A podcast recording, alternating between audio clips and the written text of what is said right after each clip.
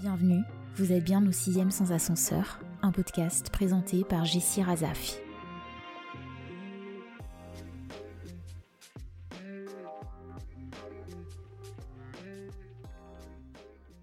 Évidemment, en tant que professeur de pole dance engagé, je me devais de l'inviter dans ce podcast. Pole dancer de renom, pionnière du stripper style en France, professeur à la pédagogie inégalée et véritable showgirl, j'ai l'honneur d'avoir aujourd'hui à mon micro la grande et unique Doris Arnold.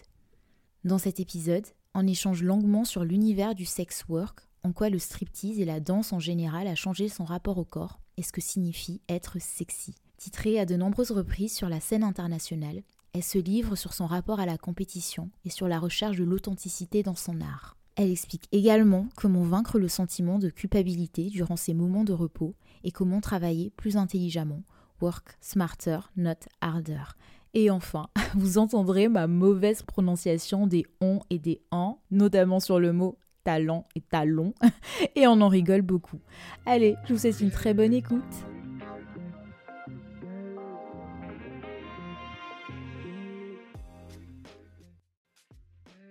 c'était bien euh, les États-Unis et le Mexique. C'était trop bien. Ouais. Euh, les États-Unis, j'y suis allée, donc c'était en début septembre. J'ai fait une petite tournée là-bas et j'ai participé au show, enfin à la compétition haute velours.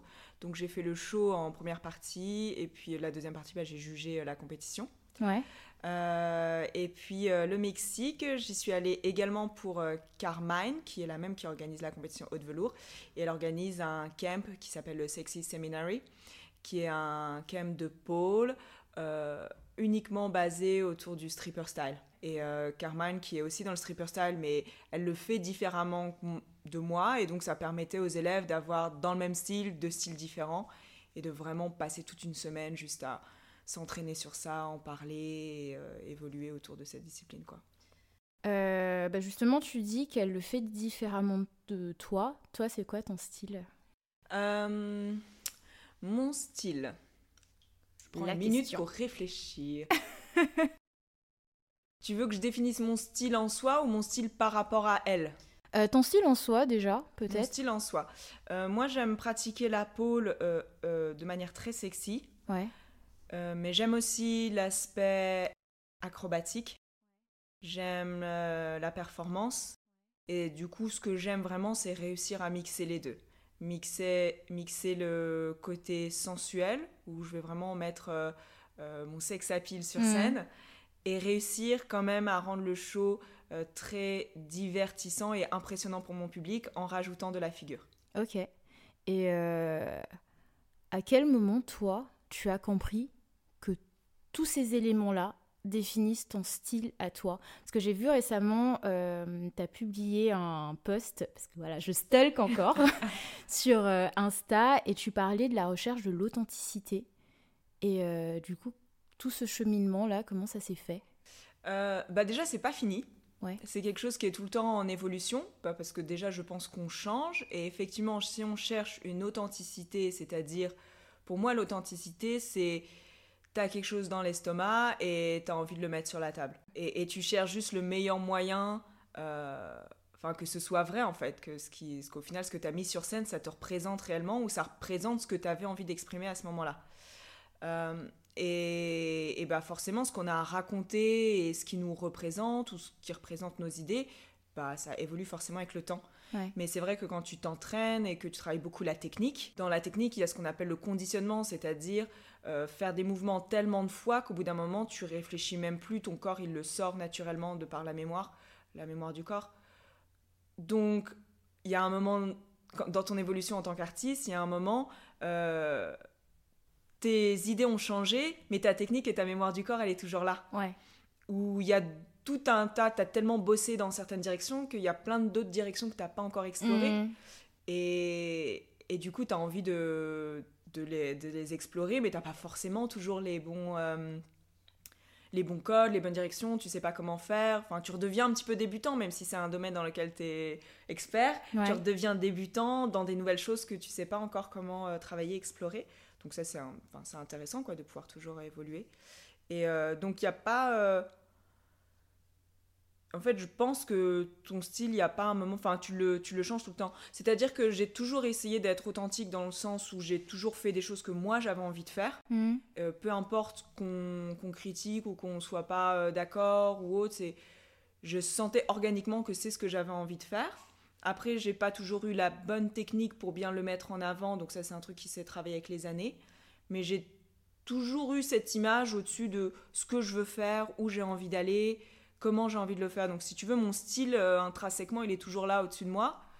Euh, mais c'est plus euh, un chemin vers, vers cette idée. Vers cette idée. Je sais pas si c'est très clair. Ce que Ouais, je non, je comprends. Mais en plus, tu disais à un moment que t'aimais pas trop le terme de la old school. Oui. Parce que toi, ton style, justement, tu donnes. Ah ouais Je fais mon taf quand même. hein. Euh, et tu disais que euh, tu danses plus de la même manière qu'avant. Et c'est pour ça que le old school, toi, c'est pas un terme qui te, qui te convient. C'est vrai que dans beaucoup de, de- d'endroits en pole dance, on définit mon style, le stripper style, enfin une partie de mon style, le stripper comme old school. Et j'entends le mot parce que euh, on utilise ce mot. Bah, d'abord, il, a, il est surtout apparu pour les compétitions Exotic Generation Mm. où il y a plusieurs catégories. Donc forcément, il faut des mots hein, pour chaque catégorie. Euh, c'est vrai que déjà rien que le terme exotique, on n'est pas tous forcément d'accord avec ce Ouais. terme, mais bon, il est là et c'est vrai qu'il parle à beaucoup de monde, donc il est encore pas mal utilisé. Et puis après, il y a différentes catégories euh, hard. ils ont quoi? Ils ont flow, old school et théâtre? Oui. Et c'est vrai que old school, bah, c'est la catégorie qui, en gros, représente le stripper style. Et pour eux, c'est old school dans le sens où c'est les racines. Mm. Euh, et et c'est c'est vrai, quelque part, c'est bien d'avoir choisi ce mot-là en mode c'est les racines, c'est la base. Euh, en, dans les compétitions pôle théâtre, ils appellent ça classique, dans le sens Mhm. où c'est le, le- le basique, quoi. Ouais. Comme, comme la danse classique, c'est à l'origine de beaucoup de danses, bah là, c'est la catégorie classique de la pôle. Euh, et je- dans ce sens-là, je trouve ça bien. Mais ce que j'aime pas, c'est que pour moi, old school, par exemple, si on parle de hip-hop old school, c'est un hip-hop qui a été fait avant et aujourd'hui, que ce soit le courant trap, drill, Ouais. même si c'est très inspiré de ça, bah c'est quand même pas le hip-hop d'avant. Mm. Et, et ce hip-hop d'avant, bah, il y a des gens qui vont des fois le réexplorer et dire tiens, je vais faire un mouvement style old school. Mais c'est quand même une parenthèse prise dans le passé. Si tu veux faire une danse old school, pour moi, une danse old school, par exemple, c'est le Charleston. Ouais. De nos jours, c'est plus dansé nulle part, sauf par les gens qui veulent conserver ce style de danse et continuer de le mettre en avant. Mais il n'y a pas.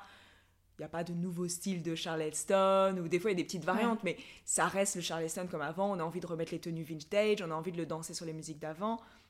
La danse classique, c'est old school aussi pour moi, parce que c'est ça correspond à une époque et c'est aujourd'hui conservé, donc c'est pour ça qu'on appelle les conservatoires. Mm. Euh, Il y a un répertoire, il y a des codes, c'est bon, c'est figé, en fait, ça changera plus. Et s'il y a des nouveaux courants qui s'inspirent de la danse classique pour créer des choses, ça va être du néoclassique, de la danse moderne. Mais en soi, le classique, c'est old school parce que ça correspond à une façon d'apprendre et une façon euh, euh, d'évoluer qui date à un temps ancien et ça ne changera plus en fait. C'est Mhm. comme ça, c'est gravé dans l'histoire en fait. Ouais. Et, euh, et donc pour moi, le stripper style, il est encore actuel, puisque le stripper style, il est encore dansé en club, puisque le stripper style, il continue d'évoluer. Euh, et c'est en ça que je disais, ma façon de danser aujourd'hui, mais comme je regarde toutes les autres filles qui sont dans ce style-là, on n'a pas la même façon de bouger. Il y a encore des nouvelles choses qui arrivent. On voit ces derniers temps beaucoup de edge work Ouais. euh, qui n'existait pas il y a encore quelques années. On était là en mode flexer les pieds, mais non Enfin, il y avait les deux écoles. Il y avait en mode, ouais, on s'en fout des pieds pointés ou des pieds flex. Tout ce qu'on veut, c'est que ça twerk et que ça bouge et que ce soit sexy. Et puis, euh, et puis une autre école qui disait, bah, on, veut quand même un peu de technique et d'esthétique, donc c'est mieux les pieds pointés. Et puis maintenant, il y a toute une école qui dit, eh, mais si on flex et qu'on utilise le talon, ça nous donne plus de transition, Ouais. plus de nouveautés et tout.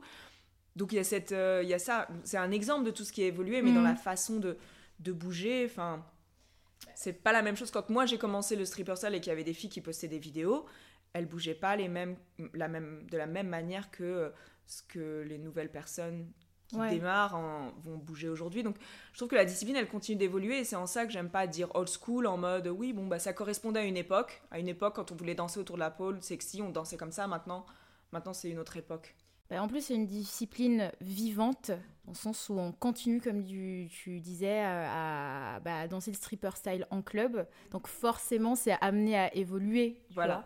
Euh, je toi, pense coup- si je pense que si demain les strip clubs ils disparaissent Ouais.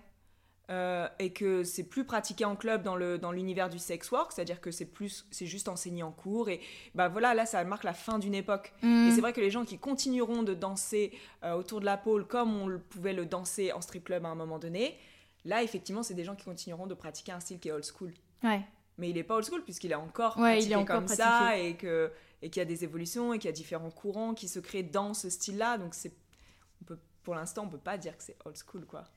Euh, Moi, ce que je trouve fort quand même, enfin déjà, pour moi, tu fais partie des pionnières, en tout cas, de la discipline en France, euh, de la pole ou même de ton style, toi, le stripper style. Et ce que je trouve fort quand même, c'est que t'as ré... enfin, t'as réussi à ramener, à enseigner ça hors de, des clubs, mais à enseigner ça en cours et à euh, transmettre toute l'énergie en cours. Et ça, je trouve ça très fort. Euh, du Merci. coup, toi... les fleurs, les fleurs, les fleurs. je prends, je prends, je prends.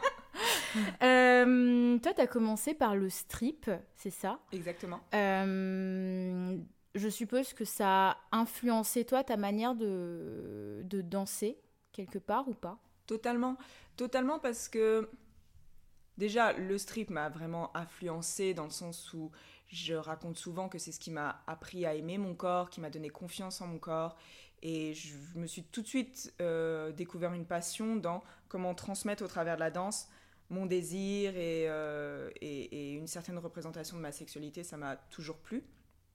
Et quand j'ai découvert la pole de manière technique, que j'ai voulu apprendre à faire plus de tricks et plus de figures, et que j'ai eu l'opportunité de donner des cours, le premier truc que j'ai eu envie de transmettre à mes élèves au travers des différentes figures et de la technique, c'est aussi cet aspect de confiance en soi Mm. et, et- et cet univers en fait. Euh, J'ai toujours été fascinée par l'univers, tous les univers qu'on rapport avec euh, le sex work, que ce soit le strip, euh, euh, les filles qui font des cams. mais dès qu'il y a, pour moi, dès qu'il y a du mouvement et de la sensualité d'exprimer en même temps, c'est c'est un univers et c'est des gens qui sont passionnants et je trouve que le grand public le, le stigmatise trop et du coup ne voit pas tout le positif qui va avec et il y a du positif euh, qui peut servir même aux gens qui ne sont pas dans le sex work. C'est-à-dire que euh, l'expérience d'une stripteaseuse dans son rapport au corps et dans son rapport aux hommes, si elle le partage librement avec d'autres femmes, ça peut être enrichissant pour d'autres femmes. Et ça peut être enrichissant pour des hommes, ça peut être... On peut avoir un côté très éducatif en fait quand on a eu cette expérience-là. Mais le fait que ce soit tout de suite stigmatisé et catégorisé de bon, euh, ok, tu utilises ton corps donc euh, t'es débile ou euh, tu utilises ton corps et euh, ça veut dire que on, que, que, en gros on t'utilise, tu vois. Mm. Donc en gros, bon bah t'as pas de cerveau. En gros, c'est souvent ça le cliché. Et du coup, on ne donne pas d'intérêt. Ou alors, c'est gênant, c'est gênant que t'en parles, ça dérange tout le monde dans la pièce, donc n'en parlons pas. Et du coup, ça empêche les choses d'évoluer. Et c'est vrai que j'avais envie, moi, au travers du mouvement et de la danse et des cours, de continuer de d'amener vers le grand public cet univers-là. Après, t'es pas obligé d'aller en strip club.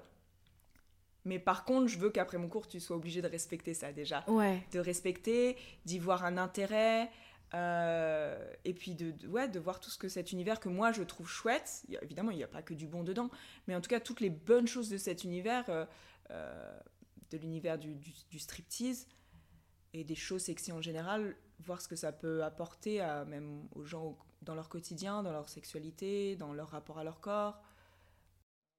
Ouais. Moi, c'est quelque chose qui m'énerve beaucoup. Je, n'arrive pas encore à canaliser euh, mon énervement euh, quand on prend pas au sérieux ces disciplines. Parce que pour moi, quand tu fais partie déjà, c'est mon point de vue, euh, de tout ce qui est sex work, strip, etc., tu as quand même une grande maturité. Parce que euh, tu développes un rapport euh, au corps, euh, tu te découvres bien, je pense. Tu prends beaucoup de confiance vite, je pense aussi. Je sais pas, tu me diras le contraire peut-être.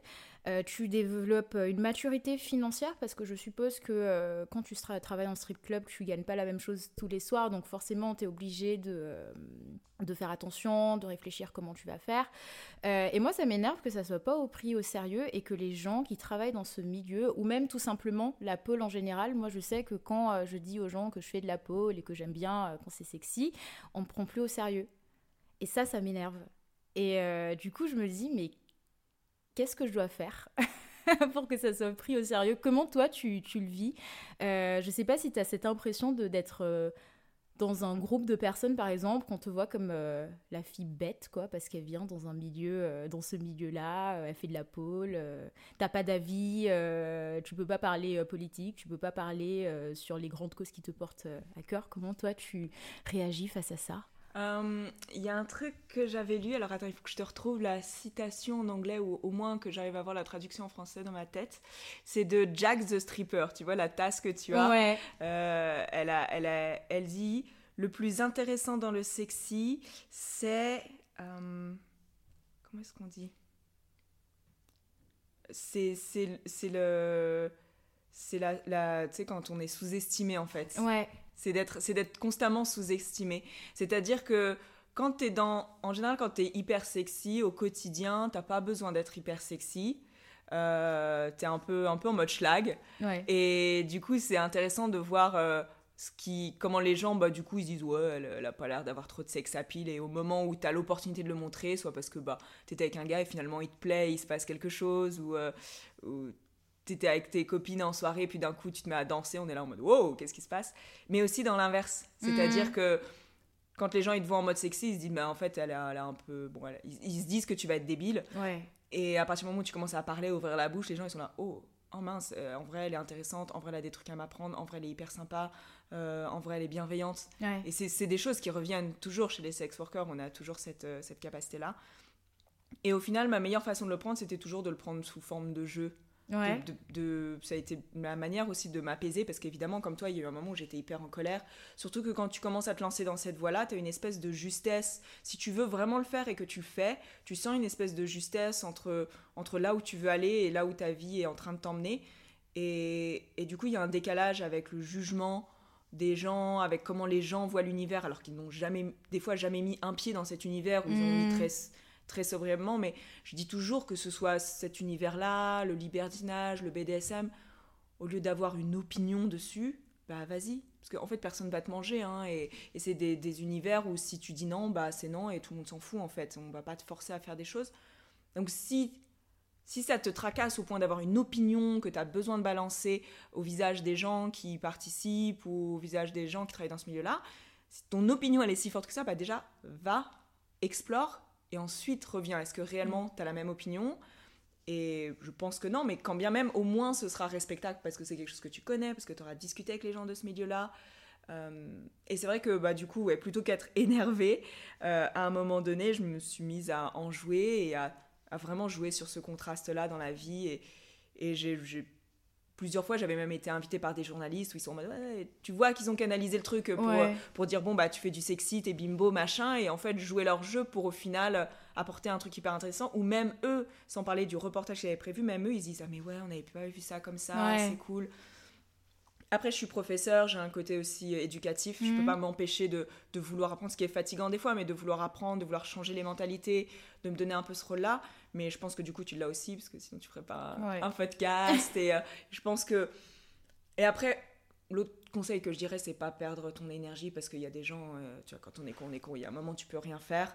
Et... Mais je pense que faire par exemple un podcast ou comme moi donner des cours, enfin tu donnes des cours aussi, je pense que c'est le meilleur moyen parce que quelque part il y a une démarche faite dans l'autre sens. C'est-à-dire que c'est des gens qui viennent vers toi. Et même s'ils ne seront pas toujours d'accord en venant vers toi, le fait qu'ils viennent vers toi, c'est qu'ils ont quand mmh. même envie de changer ou d'avoir une ouverture d'esprit. Donc déjà ça fait un tri. La personne qui va déjà écouter ton podcast, même si elle va pas être d'accord avec tout ce que tu dis ou tous les invités, c'est qu'elle vient vers toi dans une idée de tiens j'ai envie de, de voir les choses différemment, d'apprendre différemment. Donc je pense que c'est le, meilleur truc. Et puis quand quelqu'un est trop teubé, il y a un moment, tu luttes pas, quoi. Tu... ouais, à un moment, c'est bon, quoi. Enfin, euh, ouais, parce que ben, moi aussi, je continue toujours à m'éduquer sur ces questions.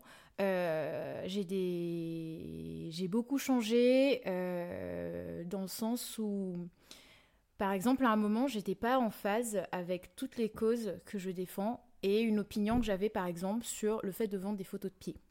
Je le disais souvent comme une solution de facilité où euh, je dis oh purée j'ai pas d'argent vas-y je vais fondre des photos de pied et après je me suis posée et je me suis dit là il y a un truc qui va pas. En fait toi, tu considères que c'est pas sérieux de vendre des photos de pied alors que c'est tout un métier derrière, c'est toute une logistique, il faut du storytelling, il faut, il faut faire plein de choses. Et toi tu sous-estimes ça.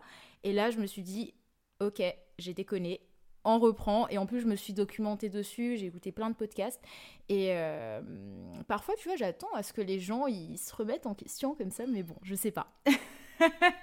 bah, je pense que c'est quelque chose que tu as en toi ou que tu pas déjà. Il y a des gens, ils ont pas Ils n'ont pas la volonté, ils n'ont pas le pouvoir de se remettre en question, ou ils n'ont pas les deux en fait, ni la volonté ni le pouvoir. Et voilà, et donc je pense qu'il faut admettre ça et, et, ou des gens c'est juste pas le moment dans leur vie aussi, ou ils sont déjà en train de se remettre en question sur d'autres choses qui ne nous mm. parlent pas, mais ils sont déjà en train de faire un gros travail, on peut pas en même temps leur demander de se remettre en question sur des pieds à ce moment-là. ouais, mais souvent tu vois ce que j'ai quand j'en parle, c'est euh, ouais, mais c'est un métier ok, mais c'est pas aussi dur que euh, je sais pas moi travailler euh, dans une mine. Et tu vois ces gens-là, je leur dis mais toi ton métier il est pas aussi dur non plus que travailler dans une mine, hein, donc c'est bon. non mais après le, le gros problème là-dedans c'est le mot qui a toujours été collé, qui était le mot argent facile. Ouais. Et ça c'est un, un, gros problème dans la stigmatisation, c'est que c'est totalement faux. Ça fait des millions d'années que c'est instauré là, la enfin, ouais, quand on parle de prostitution, quand on parle de tout ce qui a rapport avec le sexe, on dit argent facile. Et c'est pas de l'argent facile du tout, en fait. C'est, ça peut être beaucoup d'argent, mais ce n'est pas facile. Ce n'est absolument pas facile et c'est plus dur que beaucoup de métiers. Et c'est des métiers souvent de vocation, c'est pas. Euh, c'est hmm. peut-être facile parce que dans le sens où c'est facile d'accès, c'est-à-dire hmm. que si tu veux vraiment le faire, mais bon, j'ai envie de dire, dans ce cas-là, Starbucks, euh, c'est facile aussi. Je veux dire, tu déposes ton CV et tu as des chances de bosser dans un Starbucks à un moment donné. Est-ce que tu vas bien le faire? Est-ce que tu vas garder ton boulot longtemps? Est-ce que ça va te plaire? C'est une autre histoire. Mais donc, c'est vrai que c'est des métiers dans lesquels, bah, comme socialement, c'est un peu clivant, bah, il n'y a pas beaucoup de gens qui s'engagent dedans. Donc, ils ont tout le temps hmm. besoin de, de, personnes. Et souvent, bah, même si tu veux faire n'importe quel truc, ouvrir ton OnlyFans, t'as pas de barrière. Tu ton OnlyFans, c'est parti. Tu veux te lancer comme cam girl, tu te lances comme cam girl. Tu veux faire du striptease, tu vas dans n'importe quel strip club. En général, tu as un petit casting à faire vite fait. Et puis, ils te testent surtout sur tes premières soirées. Est-ce que tu bosses ou est-ce que tu bosses pas? Point. Hmm. Donc, c'est probablement facile d'accès. Mais après, pour perdurer et faire des sous et rester sain et rester en harmonie avec ton job et donner un sens à ton métier, ben non, c'est pas facile en fait. C'est pas effectivement juste des pieds. Et même Internet, hein, moi je vois encore souvent des pubs genre Ah tiens, on a lancé tel site, euh, gagne ta vie facilement en mettant des photos des pieds. Mais c'est tellement pas ça. Mais ouais. C'est tellement pas ça. C'est tellement. Euh, ouais, comme tu dis, un storytelling, du marketing, euh, de l'attention, euh, c'est énorme. Tu dois nouer une relation avec euh, bah, la personne parce que des photos de pied, tu googles, il y en a plein, tu vois, il faut que ça soit, que ça soit spécial. Et je pense que, bah, tu, comme tu dis, même sur Internet, on montre que c'est facile, entre guillemets, et je pense que c'est pour ça aussi que la plupart des gens pensent que c'est facile. Déjà, ça commence par là, tu vois. Et aussi, je pense que les pieds en fait, à la fois, c'est très sexualisé parce qu'on le sait qu'il y a beaucoup. Alors, on dit souvent, ouais, il y a plein de mecs qui sont à fond dans les pieds. Euh, et, mais du coup, comme c'est pas pour beaucoup de gens considéré comme une, partie génitale, quoi, mm. du, coup, euh, du coup, on est là, oui, mais ok, c'est sexy, mais comme en fait, c'est pas du sexe? Comme, en gros, comme j'ai pas à me mettre à nu, au final, euh, c'est encore plus facile. Mais sauf qu'un kink, ça reste un kink. Et même si c'est pas tes boobs, quand quelqu'un sexualise tes pieds, ça peut être très trashy et tu peux, si tu sais pas comment gérer ça, tu peux te sentir autant humilié euh, que si quelqu'un était en train de parler euh, de, ton anus ou de tes nichons, quoi. Et, ça aussi, il faut le gérer. C'est pas, c'est pas parce que c'est une partie du corps que toi, dans ta tête, tu n'avais pas sexualisé, que ça va être facile de, de le sexualiser pour l'argent. Bah ouais. Euh, j'aimerais juste revenir sur un point parce que euh, tu l'as dit, et je pense que tu t'y connais bien sur ça, tu as été dans le milieu, euh, le fait que quand tu rentres dans le strip, c'est souvent par vocation, parce qu'on entend souvent le contraire parfois, où euh, c'est des petites qui ont besoin d'argent, qui sont dans une difficulté, etc. Oui, c'est...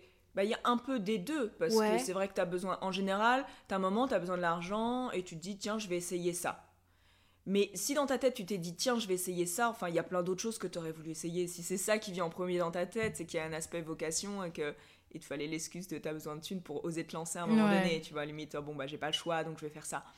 Mais en vrai, euh, comme je dis, si tu veux vraiment juste un boulot, tu vas à Starbucks, euh, tu vois, tu vas à Starbucks, tu vas à McDo, enfin moi ça a été mes premiers petits tafs. T'as besoin de zéro expérience, t'as juste besoin de vouloir te lever et d'aller Mhm. bosser. Et comparé à la difficulté d'être stripteaseuse, c'est bien moins difficile euh, que d'être stripteaseuse. Donc, euh, donc non, si t'es attiré par ça, je pense que forcément il y a quelque chose dedans euh, que t'as besoin de vivre dans cet univers-là. Et moi, je l'ai vraiment fait, pour le coup, je l'ai vraiment fait. Oui, il me fallait un petit taf, mais j'étais en mode, mais c'est génial, parce que c'est sexy, parce que je danse, parce que je vais, je vais découvrir plein de choses qui sont encore taboues et interdites, mais, mais j'ai envie d'aller vers ça, et Ouais. j'ai envie de découvrir ça, en fait. Bah, surtout que toi, que tu dansais euh, déjà avant, enfin, t'as fait de la danse classique, donc euh, si ça, ça t'a attiré, c'est qu'il y avait quelque chose, tu vois. Totalement. Après, il y a beaucoup de métiers euh, dans le sexe que des gens font que pour l'argent et qui assument faire ça pour l'argent, même Mhm. si ils vont en tirer du plaisir ou des choses, mais ils sont en mode non, moi je suis là-dedans pour l'argent, je vais le faire tant d'années, je vais accumuler tant et après en sortir. Euh, ça peut être un, un plan de carrière, Mhm. totalement, parce que comme tu dis, bah, ça permet une bonne indépendance financière si Ouais. tu travailles bien, mais quelque part, enfin, il- il- voilà, ça reste quand même une vocation, c'est quelque chose, tu t'es dit, bon, allez, je suis bon à ça, je sais que je peux y aller, que je peux me faire du fric, et puis bon, une fois que j'aurai fait le tour et que j'ai fait assez de sous, j'en sors. Euh, mais ouais, ça reste, du coup, c'est quand même une, quelque part une vocation, tu vois, c'est pas... et, euh, et ouais, c'est... Ouais, c'est rarement, dans toutes mes collègues que j'ai eu, j'ai eu peu de nanas euh, qui étaient, tu vois, à la rue et qui se sont dit, oh, c'est où le strip ou la prostitution La prostitution, c'est pas légal. Bon, bah, allez, je me lance dans le strip. Et Ouais. elles font ça, tu vois. Non, c'est. J'en ai. je- Je peux me tromper, mais j'en ai jamais connu, en fait. J'ai eu que des nanas qui se sont dit, ouais, il y a un moment, j'avais besoin de me trouver un petit taf et, et j'ai eu envie de faire ça et je me suis lancée là-dedans. Et après, le truc, c'est que même si tu vas euh, juste dans cette idée-là, si tu trouves pas ton compte, tu restes pas. Parce qu'encore une fois, Mhm. l'argent gagné versus le temps, l'énergie, que ce soit physique ou émotionnel que tu as investi dedans, si tu prends pas un minimum de plaisir ou t'as pas une- un certain retour qui te fait plaisir, tu restes pas. Tu restes pas parce que il y a peut-être eu une époque où quoi qu'il arrive, tu faisais beaucoup d'argent, mais en tout cas même moi quand j'ai commencé cette époque-là, elle était finie. Ouais. Et donc tu peux faire beaucoup d'argent, mais il faut beaucoup bosser et il faut bien bosser. ouais. Donc tous les gens qui restent et qui, qui restent plusieurs années et qui font carrière dans ces métiers-là, c'est des gens qui aiment ce Ouais. métier-là en fait. Bah ouais. Et euh, au niveau des conditions de, de travail, comment ça se passe?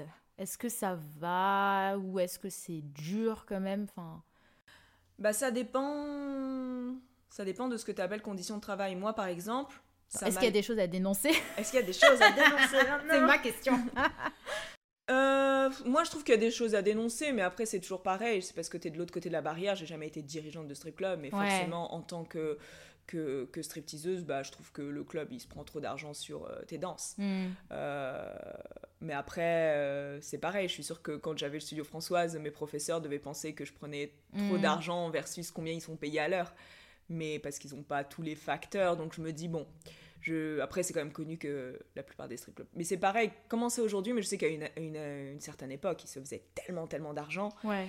Et c'était peut-être de l'argent un peu sur le dos des, des, des filles, mais de manière générale, non, les, les conditions, en tout cas en France, euh, elles, sont, elles sont relativement bien, mis à part ouais, la, la commission que je trouve un peu, un peu beaucoup, mais après, tu peux, c'est vraiment un métier dans lequel tu peux naviguer, c'est-à-dire que tu n'es pas obligé de rester dans un strip club, déjà, tu peux Ouais. rester dans un, quand on a marre, aller dans un autre.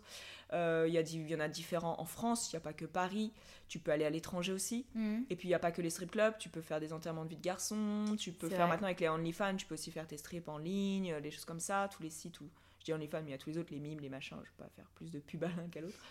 Euh, donc euh, il y a tout ce qui est des salons, il y a danser dans des clips. Donc tu as quand même une variété et moi c'est vrai que j'étais pas une fan de rester en strip club trop longtemps, j'y allais quand c'était des périodes creuses, mais sinon j'aimais bien euh, faire des enterrements de vie de garçon, des anniversaires où tu vas à domicile. Il y a aussi euh, à l'époque où je le faisais, tu pouvais être gogo en boîte et Ouais. de ton gogo tu pouvais aussi circuler, faire des lap dance, des choses comme ça. Donc euh, ça me laissait vraiment la liberté, tu te retrouves pas avec un patron, tu bosses avec plein de gens, s'il y a quelqu'un avec qui ça ne fonctionne pas, t'arrêtes, tu bosses avec d'autres personnes, t'es avec différentes agences. Donc j'aimais la liberté, j'aimais le fait que oui, tu peux, tu peux bien gagner ta vie, t'as surtout beaucoup de boulot, quoi, si tu bosses bien, t'as beaucoup de boulot. Et, euh, et ouais, et de l'indépendance, et je m'éclatais à ce que je faisais, donc et puis j'avais des collègues super, et, Mhm. et ouais, non, c'était bien. C'était top. C'était une bonne époque, je ne regrette pas du tout. Euh, et en quoi, toi, la... le strip ou la pole ou même la danse en soi, ça a changé ton rapport au corps? À ton corps et peut-être au corps de tes partenaires Parce que je suppose que ça a une influence aussi. Oui, totalement. Euh, en quoi ça a changé le rapport à mon corps? Bah, C'était surtout de la confiance en fait. Je pense que d'être autorisé à se montrer, d'être autorisé à, à exprimer ta sensualité, et donc du coup au bout d'un moment si tu veux bien faire ton métier, être autorisé à explorer ta sensualité pour pouvoir encore mieux l'exprimer ou pour pouvoir avoir un plus grand panel de choses à, à partager. Euh, ça peut paraître un peu vénal, mais étrangement, être payé pour euh, danser, être payé pour te montrer, être payé pour ton corps, être payé pour exprimer ta sensualité, bah, ça lui donne une, une, valeur en fait. La même chose que quand tu as fait du bon boulot et que tu as un bon salaire à la fin, tu as aimé ton boulot, tu as aimé ce que ton métier apporte et tu es content d'être bien payé pour ça, c'est exact la, exactement la même chose. Donc quelque part, le fait, c'est une forme de validation. Et je pense que quand j'ai commencé plus jeune, j'avais vraiment besoin de cette validation. Aujourd'hui, j'en ai moins besoin j'ai moins besoin qu'on me dise oui, t'es belle. Mais à ce moment-là, euh, plus jeune, j'en avais besoin et ça a été très bien pour moi pour démarrer dans la vie euh, et même démarrer ma vie sexuelle. Ça a été très important pour moi de, de savoir que je peux faire partie de ce gang des femmes sexy. Ouais. Euh, de se dire, mais oui, mais toi aussi, t'es une meuf sexy. Et du coup, ce truc-là, après, t'as la possibilité de dire, bah aujourd'hui j'ai envie de l'être, aujourd'hui j'ai pas envie de l'être, avec telle personne j'ai envie de l'être, avec telle personne. Mais de le fait de savoir que tu l'as en toi et de savoir comment appuyer sur le bouton on c'est hyper et que c'est quelque chose de valuable. Ça se dit en français? Ouais valuable, ok, let's go pour le franglais. Euh, le fait d'avoir ça euh, ouais ça, ça, ça change quand même ça change. Et puis et puis ouais ça autorise ce fait d'être autorisé à, à, se montrer à exprimer euh, que ce soit récompensé et que et puis de rencontrer d'autres gens aussi qui le font en mhm. fait parce qu'au final déjà d'autres gens parce que c'est vrai, quand tu vas dans la vie de tous les jours, il y a beaucoup de gens qui jugent, mais quand tu es dans ces milieux-là, en fait, tu rencontres d'autres gens qui, eux aussi, sont dans la même démarche que toi. Tu rencontres euh, des clients qui vont apprécier ça, voire même qui vont te confier que ça leur apporte beaucoup de choses dans la vie et qui vont te remercier de faire ça. Euh, et des gens qui démarrent des business, même si c'est pas forcément des gens qui vont eux-mêmes se montrer, mais qui vont encourager ça. Moi, j'ai beaucoup d'amis qui ont soit qui sont des patrons de clubs, soit qui ont des sites, euh, qui vont vendre des sextoys ou de la lingerie ou ce genre de choses, et qui sont en fait qui, qui vivent un peu les mêmes stigmas. Mm. mais qui eux aussi continuent de se battre et disent non non je sais que c'est dur mais moi c'est une branche qui me plaît et j'ai envie et donc du coup tu te sens pas seul et tu te dis ah bah en fait ce que je fais ça a un sens et effectivement, quand tu reviens dans la vie de tous les jours, il y a quelqu'un qui dit ouais, du coup, des stripteaseuses, c'est t'es une femme objet, mais c'est débile, oh, machin, un truc. Tu te dis ah oui, c'est vrai, c'est vrai qu'il y, a ce, il y a cette partie-là du monde qui existe. Ouais. mais au final, plus tu vas dedans et plus tu es entouré de gens qui en fait sont comme toi et tu te rends compte que bah oui, il y a tout cet univers que que personne ne veut voir mais qui est immense et qui existe. Et... En ce moment, je regarde ces reportages sur Netflix. Là, il y en a plusieurs justement sur tout le, tout le sex work et tout. Et ils donnent des chiffres. Il y a un moment, il y a un épisode sur justement les filles qui font des webcams. Et ils te disent que sur les trois plus gros sites de webcam au monde, juste sur ces trois-là, euh, à chaque heure, tu as 5000 nanas qui travaillent. Ouais. À toutes les heures, n'importe quelle heure de la journée, tu as minimum 5000 nanas qui travaillent. C'est sur, juste sur ces trois gros sites-là. Qu'il y a, ils ont je sais pas combien de millions de visites uniques par mois. Je crois que c'est un truc genre 30 millions de visites. Donc c'est-à-dire que le nombre de personnes qui le font, tu sais, il y a ce truc on dit someone you love is a sex worker, mais c'est vrai. Tout le monde, un peu toutes les femmes, pas toutes, mais énormément de femmes à un moment donné passent par le sex work et, et, et, tous les hommes à un moment donné vont consommer euh, que ce soit des films, que ce soit aller en club, que ce soit regarder une go-go danseuse dans un, dans un club, que ce mhm. soit inviter une stripteaseuse pour euh, un enterrement de vie de garçon. Enfin, à un moment de ta vie, tu es forcément confronté à ça. Donc, euh, donc en fait, c'est toute une partie du monde. Tu peux pas. Tu peux pas je pense que de nos jours, on peut plus continuer de voir ça comme un tabou ou comme un problème quand. Euh, quand ça, ça, fait partie intégrante de notre société. Quoi. Il faut, non seulement il faut l'assumer, mais en plus il faut réfléchir dessus, et il faut améliorer les conditions, et il faut... Et je, moi, je pense faut, ça, va, ça même si c'était plus assumé, ça aiderait énormément de gens, même s'ils sont pas dans ce milieu-là, mais ça apporterait énormément, parce que la plupart des, des femmes et des hommes qui travaillent sur leur côté sexy et qui l'assument, souvent, c'est ce qu'on appelle des healers, c'est-à-dire des gens qui peuvent soigner. Et souvent, c'est les, les, les, quand les filles changent de carrière, elles vont souvent se déporter vers le massage, la thérapie, la psychothérapie, la, sexothérapie. Infirmière aussi, euh, infirmière. Bah, Lisa Del Sierra. Euh, j'ai vu qu'elle était infirmière. Euh. Mais, mais quasiment toutes les nanas que je connais qui ont fait ça pendant longtemps ou qui continuent de le faire, mm. à côté, elles ont un truc qui est dans le fait d'aider et de soigner les autres.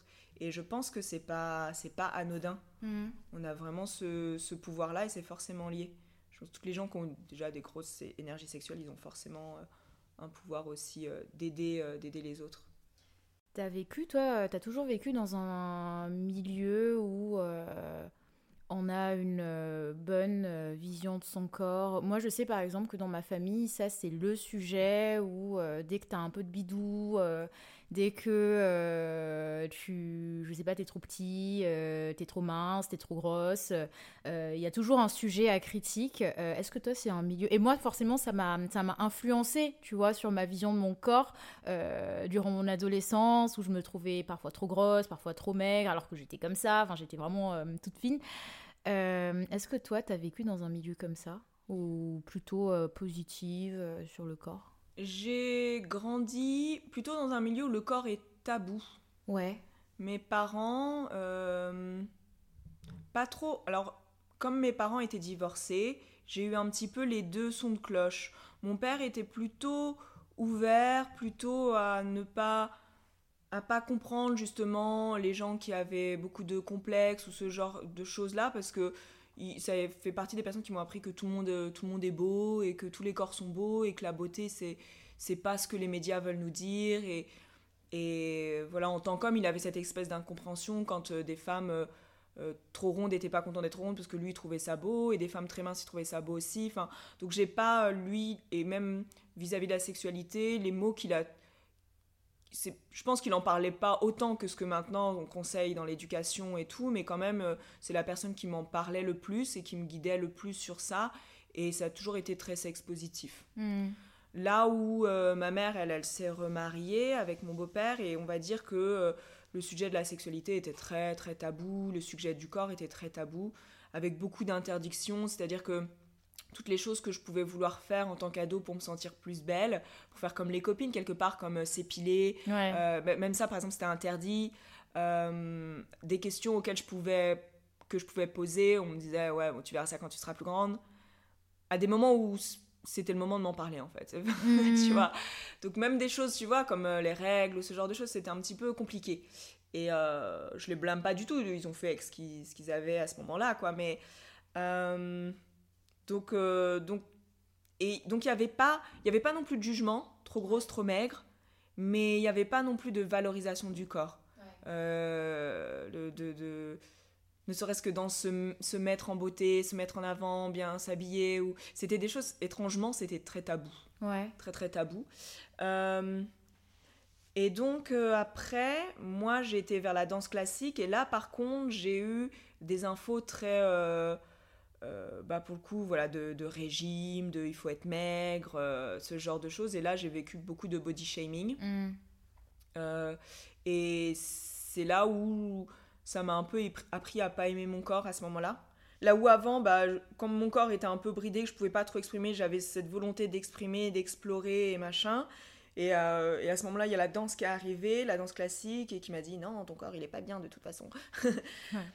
Et hum, et à partir du moment où je me suis, parce que j'ai toujours été attirée quand même par le, par le sexy, par euh, ces images de, femmes fatales que j'avais envie d'être, et à partir du moment où je suis allée vers le strip et vers euh, l'univers du sexy, là j'ai pu l'exprimer, là j'ai pu mettre ces choses en avant, et là ça m'a appris euh, à aimer mon corps, quelles que soient les formes, quelles que soient, soit de par les retours que j'avais du public, soit en voyant mes collègues, en voyant que quel que soit le, le, le corps, l'âge qu'elles avaient, elles avaient toutes quelque chose à raconter et une fois que c'était bien travaillé sur scène, c'était beau sur tout le monde en fait. Mm. Et ça, ça m'a vraiment mis euh, à pisse, euh, à pisse avec mon corps. Quoi.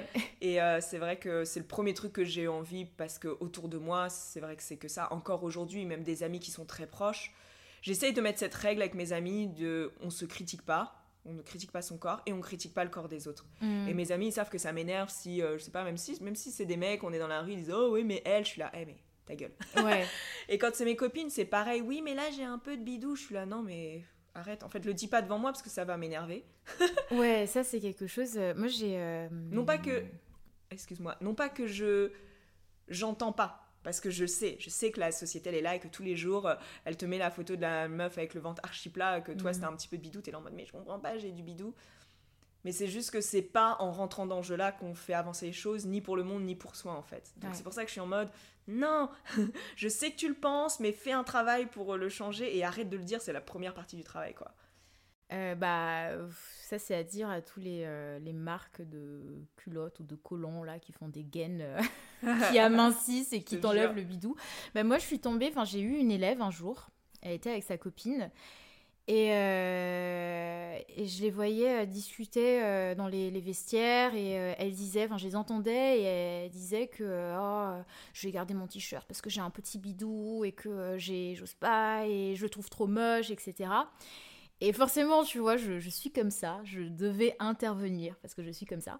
Euh, et je dis, euh, mais euh, on a toutes des bidous, enfin c'est le corps d'une femme en fait. Moi je sais que quand j'ai mes règles, je suis gonflée à bloc. Quand je mange trop de pâtes et trop de pain, bah, je suis gonflée à bloc. J'ai du gaz, enfin, c'est comme ça. Et elle m'a répondu une phrase, sur le moment je me suis dit, aïe. elle m'a dit, toi, tu peux parler, euh, tu as un corps qui se rapproche encore des standards euh, actuels, euh, donc c'est facile pour toi de, dire ça. Est-ce que comment on fait quand on parce que on va pas se mentir, euh, plus quelque part tu fais du sport, plus parfois en tout cas, tu as une morphologie qui se sculpte et qui se euh, qui, qui se rapproche plus ou moins de certains standards. Comment on fait pour garder son discours body positif dans ce cas-là? Euh, bah, J'essaye le plus possible, effectivement. Euh, justement, voilà, je vais dire, je vais être un peu dure quand justement c'est des femmes qui déjà se rapprochent effectivement beaucoup du standard et qui se plaignent quand même. Pour avoir beaucoup d'élèves, avoir des élèves qui sont même parfois en surpoids et qui font quand même le travail de justement, elles viennent ici, elles se mettent en bikini, elles se plaignent pas, elles essayent de danser, machin.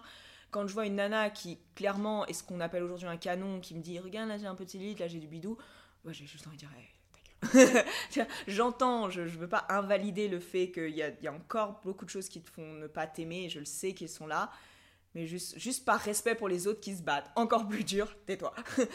et, euh, mais sinon, quand c'est des filles qui effectivement, parce que moi aussi j'ai conscience que quelque part mon corps, beaucoup de gens vont le considérer comme canon, euh, j'essaie de d'être moins dans je donne une leçon et de plus d'être dans le compliment en fait de dire mais non mais t'es magnifique mais c'est trop beau mais oui je sais que les images elles nous imposent de toutes ressembler à ci ou ça mais mais t'as pas besoin en fait pour être belle moi j'adore et c'est dommage parce que c'est vrai qu'en France en Europe en général on manque beaucoup de représentation Là où, par exemple, aux États-Unis, quand je donne mes cours de pôle là-bas, mais les élèves, c'est tellement plus divers Ouais. les types de corps que j'ai. Et de manière générale, je pense que avant même de parler de poids, de shape, quoi, je trouve que les femmes aux États-Unis, peut-être c'est que dans l'univers de la pôle, parce que je peux pas parler de tout le monde. Moi, je, je suis beaucoup. À chaque fois que je vais aux États-Unis, c'est pour évoluer dans cet univers-là. Elles prennent tellement plus de place. Là où, je parle pas que physiquement. Physiquement, oui, souvent elles sont plus grandes, plus charpentées, elles parlent plus fort. Et au niveau du charisme et de la présence, elles n'ont pas peur de parler, elles n'ont pas peur d'intervenir. Euh, là où, en Europe, j'ai l'impression qu'une femme, ça doit être le plus fluet et petit et discret possible et, et- et très très plat. Donc c'est pour ça qu'on a un problème avec le ventre, avec la cuisse, avec le- la cellulite, avec les ondulations. Mais, mais aussi, voilà, moi j'ai des épaules et souvent on me fait des réflexions. Là où jamais à l'étranger, surtout pas aux États-Unis, on va me dire quelque chose. Ou si on me dit quelque chose, c'est hey, on me tape sur l'épaule et on fait Ouais. nice shape. Et hop, les gens ils continuent. Là où en France, on a ouh, t'as des épaules, hein. Ou, ou des fois, j'ai même des élèves qui me disent oui, j'ai envie de faire de la pôle, mais, mais je veux pas, je veux pas être comme toi. hein. Et, Ouais. Et ouais, et ce truc de la femme qui prend de la place en, en Europe et en France en particulier, on a encore beaucoup de problèmes avec ça. Et c'est pour ça que j'ai l'impression que les, les filles, si elles pourraient disparaître, elles le feraient pour avoir l'air féminine.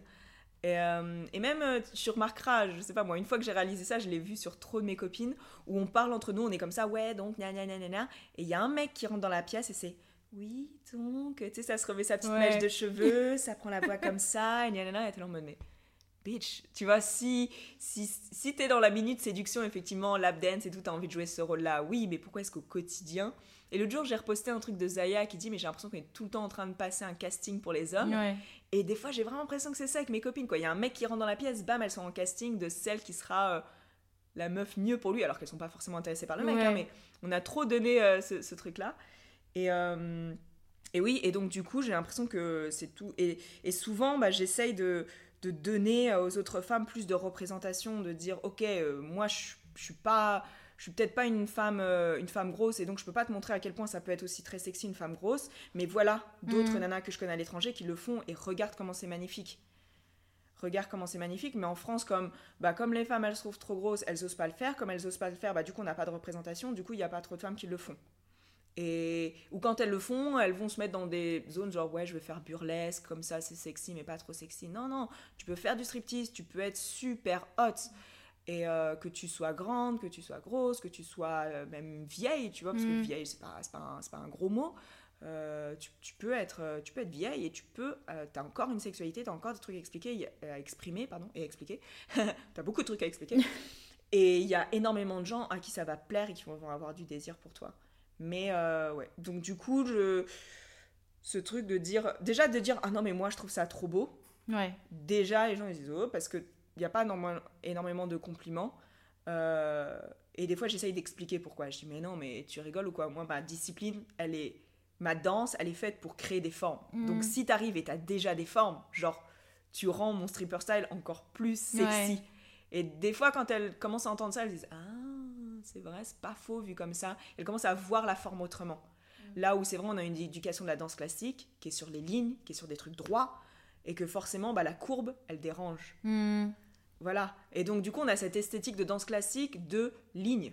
Là où en stripper style, on a une esthétique de courbe. Rien que dans le déséquilibre, dans le rapport avec la pôle, on veut de la forme, on veut de la courbe, on veut de la chair. Comment t'assembles ça, toi, dans ton style à la pole où euh, bah, t'as fait de la danse classique, où c'est très ligne, et tu fais du stripper style où c'est courbe, et du coup, comment tu fais la part des choses?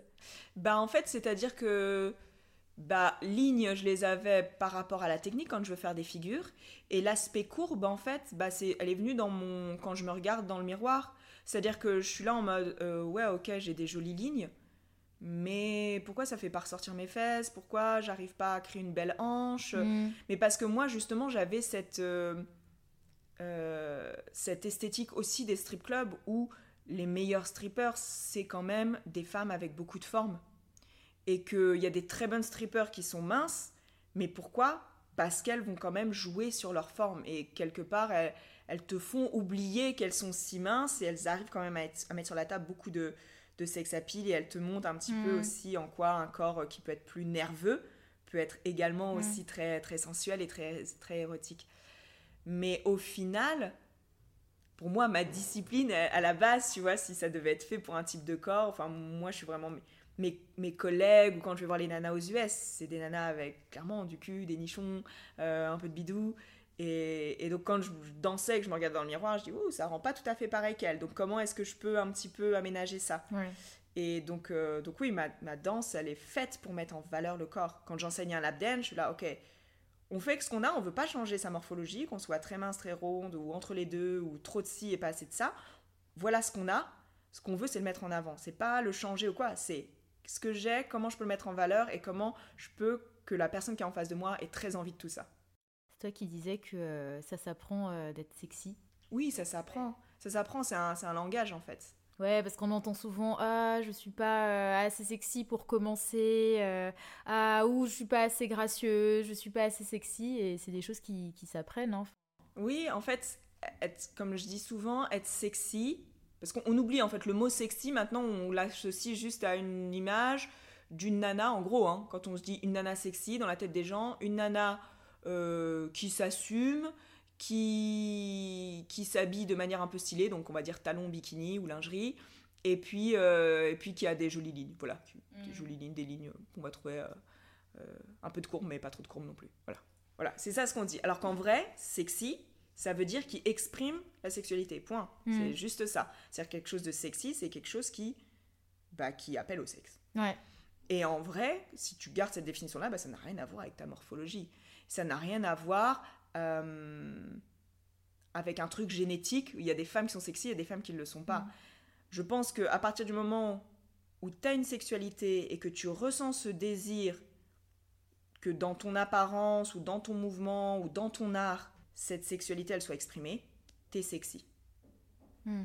Si, et c'est pas pour tout le monde parce qu'il y a des gens où ils ont pas envie que leur, ils ont pas besoin que leur sexualité soit exprimée ou la sexualité c'est même pas quelque chose de très important pour eux dans la vie ou ce genre de choses. Mais à partir du moment où tu as ce, désir et ce besoin et tu sens que tu as quelque chose à dire en l'exprimant, tu es sexy. Maintenant, il y a juste une différence entre l'amateur et le professionnel et entre la personne qui débute et la personne qui est très avancée. Parce que tu peux débuter et être professionnel ou être avancé mais rester amateur.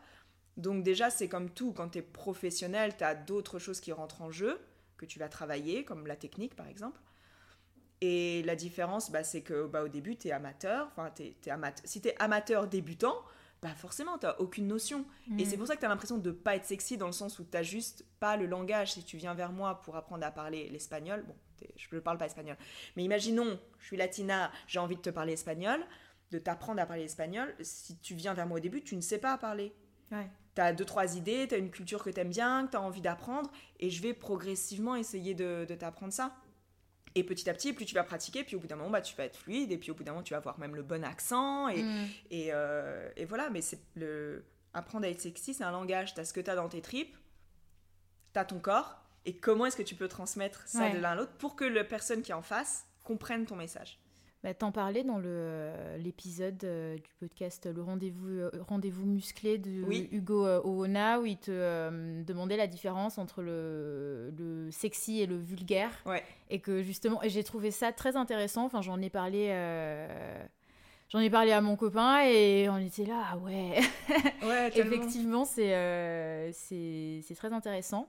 J'aimerais juste qu'on revienne sur le côté, euh, tu disais tout à l'heure euh, que euh, on a l'impression de tout le temps candidater dans la vie quand on est femme.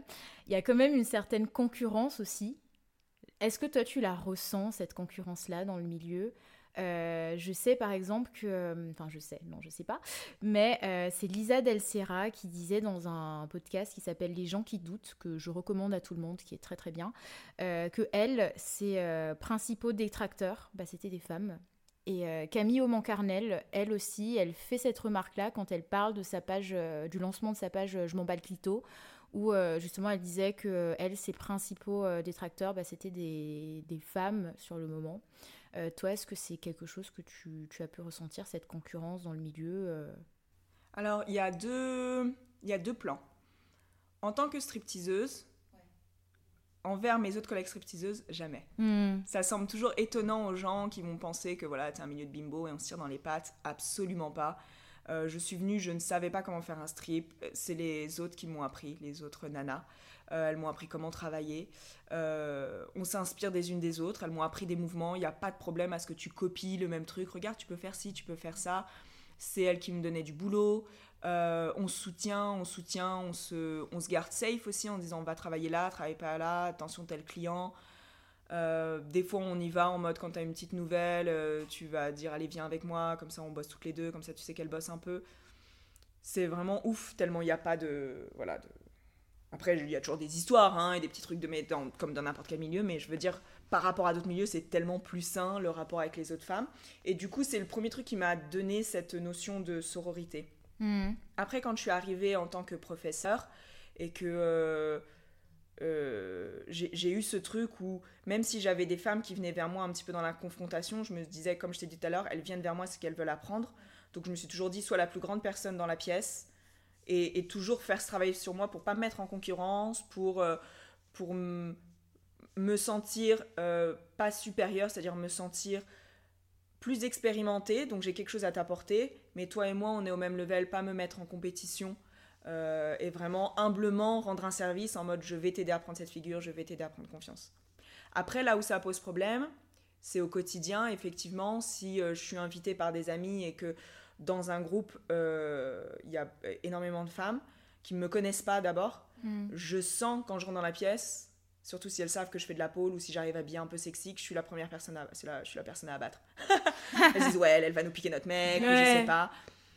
Avec la sagesse, je sais que c'est parce qu'elles sont conditionnées comme ça. Mm, Donc pareil, j'arrive en étant la plus grande personne dans la pièce et tout ce que j'ai toujours fait, que ce soit avec les couples, c'est d'abord justement accorder très peu d'attention aux hommes. De toute façon, ils ont largement assez d'attention comme ça dans la vie j'accorde mon attention aux femmes, je discute avec les nanas, euh, tu vois, j'essaye pas de, de, convaincre les hommes que je fais du strip et que c'est cool, j'essaye justement plutôt de parler aux nanas, de dire mais non mais tu devrais essayer, mais non mais t'es belle, après les filles des fois c'est facile parce que tu fais des compliments et elles t'aiment bien, donc je vais faire des compliments et du coup elles vont se dire ah non mais en fait elle est trop cool. Et puis en fait elles vont progressivement avouer qu'elles aussi elles aimeraient bien, qu'elles savent pas comment. Et puis elles vont poser des questions. Et là c'est bon, c'est ben, ça c'est avec l'expérience je sais très facilement comment faire ami euh, des nanas mm. dans la pièce. Après, je pense que le problème pour les actrices porno, c'est que c'est encore plus stigmatisé que le strip, c'est encore le level du dessus. Et que donc c'est effectivement, c'est un peu violent.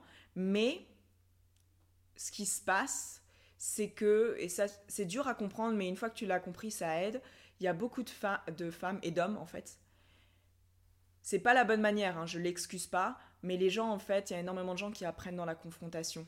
C'est-à-dire que hmm. comme pour eux c'est tellement ouf, mais qu'en même temps ça les attire, comme j'ai dit, le, sexe ça attire tout le monde, tout le monde, un peu, pas tout le monde regarde des films. Par exemple, moi je regarde pas de films, mais énormément sont, euh, vont en regarder. S'ils en regardent pas, ils ont quand même, euh, enfin voilà, ils ont une attirance pour le sexe. Le sexe c'est, bah, c'est comme ça qu'on est né, donc euh, il y a un moment on peut pas l'éviter. Mais c'est tellement pas assumé, il y a tellement de frustration, ils se privent tellement dans leur vie, donc ils sont attirés par ça, mais en même temps on leur dit tellement non c'est pas bien que quand ils vont voir quelqu'un qui est aussi libre et tout ça, déjà il y a beaucoup de jalousie, mm. donc c'est négatif. Mais il y a aussi besoin d'aller confronter cette personne parce qu'on apprend dans la confrontation. Tu vois, parce qu'on arrive, on dit Toi, tu fais de la merde. Tu vois, déjà, il y a ce besoin d'exprimer parce que bah, tout le monde s'en fout de ton avis. Euh, parce que tu vas pas arriver au boulot et dire Ouais, je trouve que les meufs, c'est de la merde. Non, une fois que tu as la personne en face de toi, tu as envie de pouvoir lui dire. Mm. Et, ou sur les réseaux sociaux. Tu as l'impression que ton opinion. Et, mais quelque part, je pense que les gens qui le disent, c'est parce qu'en fait, ils, veulent qu'on leur apprenne l'opposé. Alors attention, euh, c'est hyper fatigant. Quand toi, ton rôle, par exemple, c'est d'être actrice, je pense pas que ton rôle, c'est de raconter à ces mecs-là ou ces nanas-là à quel point c'est bien d'être euh, actrice, parce que c'est trop, c'est de la charge mentale. Je pense qu'il faut plus d'éducateurs, donc des podcasts, des gens qui en parlent de l'extérieur, des sex-éducateurs, des gens qui ont travaillé dans ce milieu, qui en sont sortis et qui maintenant disent non, les gens, c'est pas ça, euh, voilà ce qui se passe, voilà la vraie vie, euh, voilà ce que l'on vit au quotidien, voilà ce que euh, les actrices peuvent apporter mm. dans notre société de nos jours.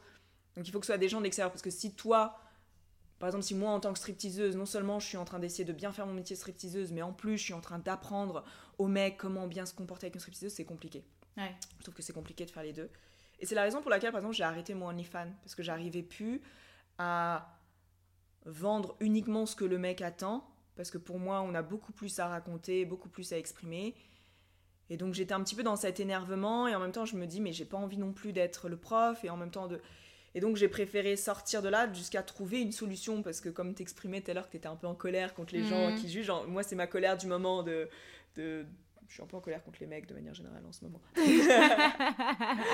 Euh, ça, s'apaise, ça commence à s'apaiser, mais je me dis, bon, soit ça s'apaise, soit je vais finir en mode sorcière, euh, tu vois.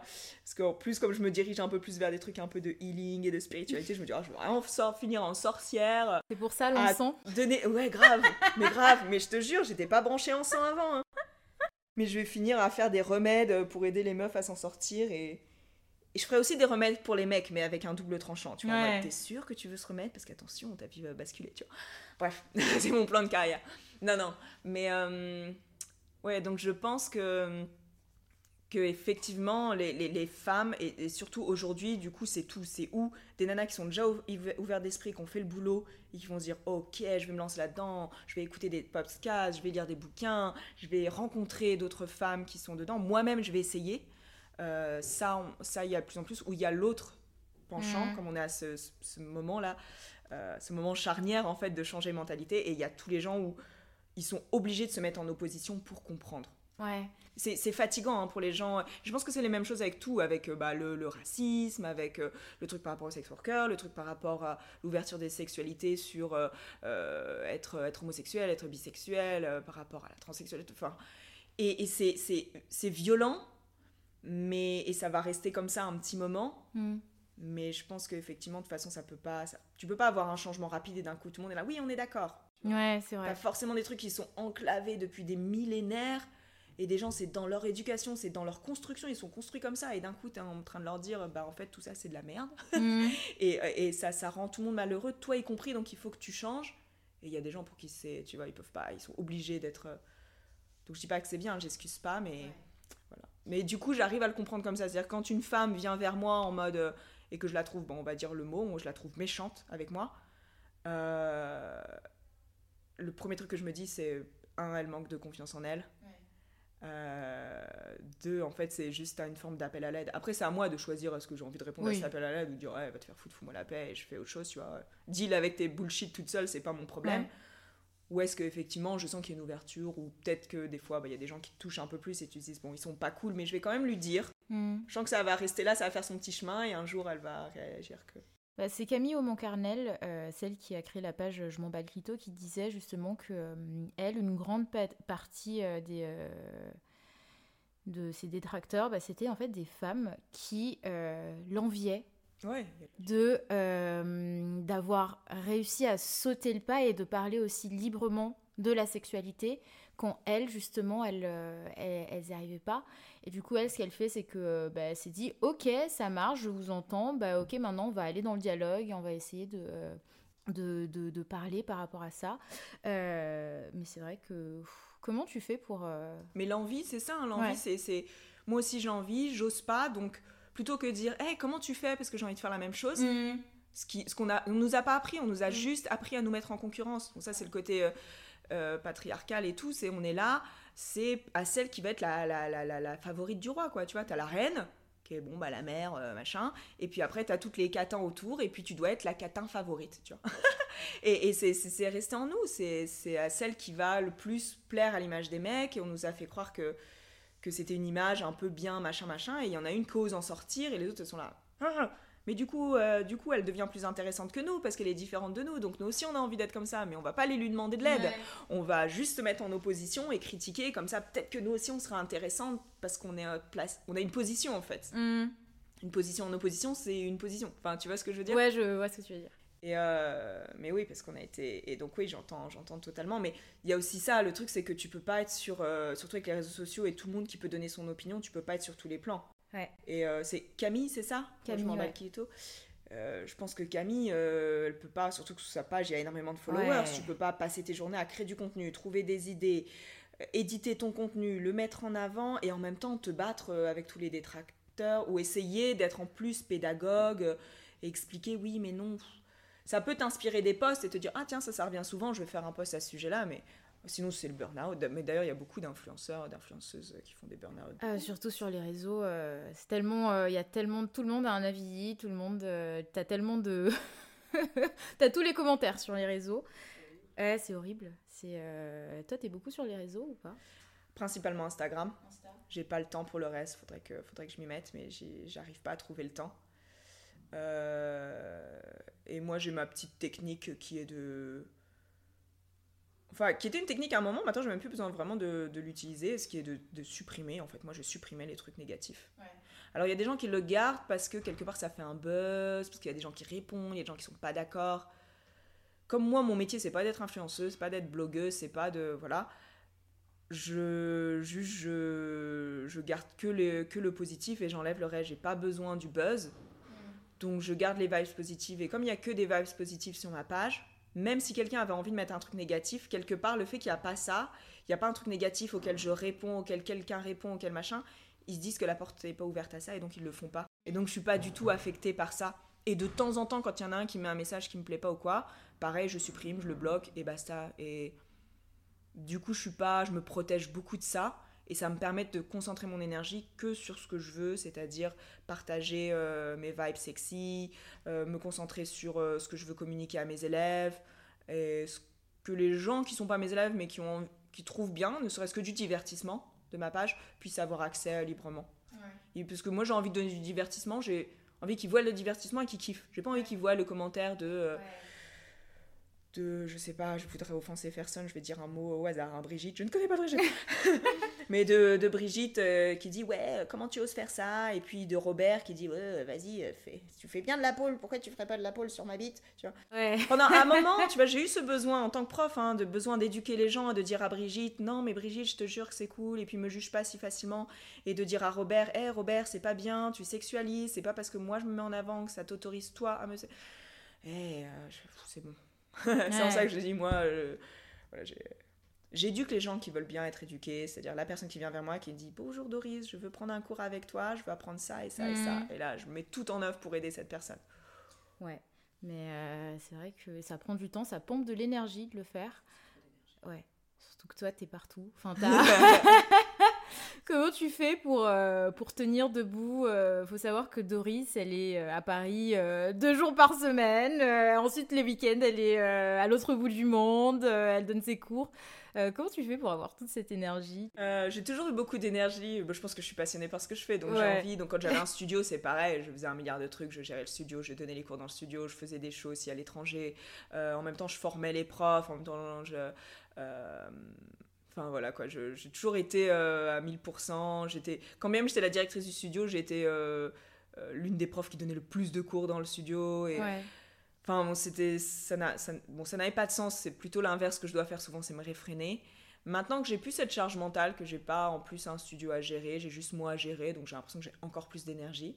Hmm. Mais avec l'âge, j'ai quand même appris justement à gérer, parce que c'est pas parce que j'ai plein d'énergie que ça veut dire que je dois la disperser dans tous les sens. J'ai envie de l'optimiser et de justement garder mes good vibes dans ce qui m'est cher et dans moi, dans mon développement personnel. Ça sonne très égocentrique, mais je m'en fous. Oh. et, donc, je me, je me. Par exemple, j'ai appris que j'étais pas. Pendant longtemps, je me suis considérée comme une personne très sociale parce que je, je bossais beaucoup. Du coup, dès que j'avais fini le boulot, il fallait que je sorte, il fallait que je vois plein de mm. gens. Maintenant que mon métier me paraît moins stressant, j'ai moins besoin de sortir et je me rends compte que mes moments où je suis seule, ils sont hyper importants. Par exemple, quand je reviens d'un voyage, je vais rester minimum 24 heures, voire 48 heures toute seule. Ouais. Même juste des fois aller faire mes courses, euh, je veux pas voir de gens. Ouais, ton you time quoi. Ouais, et, et le fait d'avoir ça, et eh ben mine de rien, ça fait qu'après, quand je repars en déplacement, je suis vraiment présente, je suis connectée avec la personne qui me fait travailler, connectée avec mes élèves, quand j'ai mes élèves en cours privé, j'ai vraiment ce moment où il y a le moment où je donne mes cours et quand je referme la porte, des fois j'enchaîne plusieurs cours, mais quand c'est fini, c'est vraiment mon moment à moi et, je m'écoute vraiment sur ce que je veux faire, ce que je veux pas faire. Et, et ça m'aide en fait. Ça m'aide à vraiment trouver un équilibre entre. Euh, euh, c'est très important pour moi il y a, y a un an. J'ai dans les intentions, dans ce que je voulais faire, j'ai dit que ce que je voulais, c'est trouver le bon équilibre entre donner et recevoir. Mhm. Et c'est vraiment ce, que, ce sur quoi j'ai travaillé pendant un an. Et c'est aujourd'hui ce qui me permet justement de faire plein de choses. d'avoir l'apparence, parce que c'est toujours pareil, c'est les réseaux sociaux, qui est cette apparence que je fais énormément de choses. Et en même temps, de, de trouver le temps de me ressourcer, de pas m'épuiser, de pas aller vers un burn-out, de pas à un moment donné en avoir marre aussi, parce que c'est le danger. Tu t'entraînes beaucoup, j'ai l'impression, en tout cas, de ce que je vois sur les réseaux. Euh, est-ce que tu te tu t'accordes facilement des moments de pause et euh, si c'est pas le cas ou c'est le cas, je sais pas. Est-ce que il euh, n'y a pas une petite voix de la culpabilité derrière? Comment, s'il n'y a pas, comment tu as fait pour pour la mettre off C'est une très bonne question que tu poses. donc j'ai, oui, je m'entraîne énormément, mais parce que j'aime ça. C'est mon me time. Tu parlais de me time. Il y a les moments où je fais rien, mais il y a quand même les moments où je m'entraîne. C'est, moi, c'est et plus le temps passe, plus je prends plaisir à m'entraîner de manière pas nécessairement productive, c'est-à-dire pas nécessairement pour avoir une vidéo pour Instagram, pas nécessairement pour un combo, pour un cours. Il y a le moment où je dois le faire, parce que, bah, mm. parce que j'ai un workshop, il faut que je crée le contenu, parce que ça fait longtemps que j'ai pas communiqué sur euh, moi qui fais des figures de pôle, et j'ai quand même beaucoup de workshops avec des figures de pôle à remplir. Donc euh, il faut que je communique, que les gens se rappellent, ah oui, Doris, elle fait aussi des bonnes figures, euh, ou des combos, ou tout ça. Donc il y a des moments où je dois le faire, mais je m'autorise des moments juste pour moi, juste pour faire mes choses. Donc après, je fais beaucoup confiance à mon corps et en fait j'écoute mon corps. C'est-à-dire que le jour où je me lève et mon corps il me dit je sais on avait prévu de s'entraîner sur ça et ça, mais aujourd'hui on n'a pas envie. et là je dis ok et je le fais pas en fait. Et je fais d'autres choses. De toute façon quand quand t'aimes bien être, faire plein de choses, t'as toujours des trucs à faire, ne serait-ce que aller faire des courses, aller te promener, Mm. regarder cette série que t'as pas fini de regarder. Donc je trouve toujours un truc à faire. C'est vrai que j'aime pas trop m'ennuyer. Mais maintenant, je, je prends plaisir à faire des choses qui.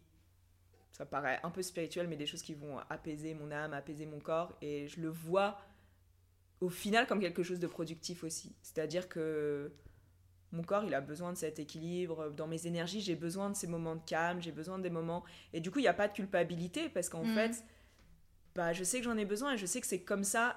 Et c'est aussi parce que j'ai déjà eu les résultats. C'est-à-dire que avant, j'étais partout, je faisais plein de trucs. Et, au final, je faisais beaucoup de choses et j'étais insatisfaite dans tout ce que je faisais. Parce que quand tu fais plein de trucs, tu fais tout un peu à moitié. À la fin de la journée, tu as fait énormément de choses, mais comme il t'en reste encore plein sur ta to-do, tu culpabilises. Le lendemain, tu es épuisé et tu passes ta journée, et ça je l'ai vécu, j'ai eu ce cercle-là, c'est pour ça que je dis c'est une très bonne question, où le lendemain, tu es censé te reposer, mais en fait tu te dis, allez, tu pourrais quand même faire ce petit email, tu pourrais dire ça, tu pourrais répondre à ce message de cette personne, ça va pas te bouffer, tu vois. Puis ça c'est important, fais-le maintenant, le reporte pas à demain. Et en fait, au lieu de te reposer, tu passes ta journée à culpabiliser de t'être reposé. Ouais. Et donc euh, ça, ça m'a, ça m'a, ça m'a, ça m'a, ça m'a donné des petits burn-out à des moments. J'ai eu un moment où j'ai eu très très peur dans le sens où tu me connais, je suis quelqu'un de super joyeux et tout ça. Ouais. Et j'ai eu une période où pendant quelques mois, j'avais plus ma joie, mais vraiment plus. C'est-à-dire je me sentais vraiment vide. Mhm. Je pleurais tout le temps pour rien. Ouais. Et, et ouais, j'avais plus ce, ce feu, ce fire, je l'avais perdu. Et je pense que c'était une période, tu sais, c'était on sortait du Covid, mais il n'y avait pas encore les vrais cours, c'était les cours en ligne. C'est une période où je donnais beaucoup, j'essayais de maintenir mon studio en, en live, en vie. J'essayais que mon studio reste en vie, j'essayais que mon équipe reste motivée, là où mon équipe était en mode Ah, ça nous saoule. Et j'ai tellement donné à ce moment-là, sans rien recevoir, parce que j'avais même pas la, la joie d'avoir mes élèves en cours, c'était Mhm. que, du, que derrière un écran tout le temps. Tu voyais pas tout très, très- Enfin bref, je me suis vidée et là ça m'a fait très très peur. Mhm. Ça m'a fait très peur parce que je me suis dit waouh et il y a eu des j'ai eu des, des mini burn-out, je me suis secouée avant d'être vraiment dans le burn-out à fond mais ces fameux trucs où pendant 2-3 jours en fait tu peux pas sortir ton lit. Ouais. T'as pas la force même physique même émotionnelle de sortir de ton lit et c'est flippant.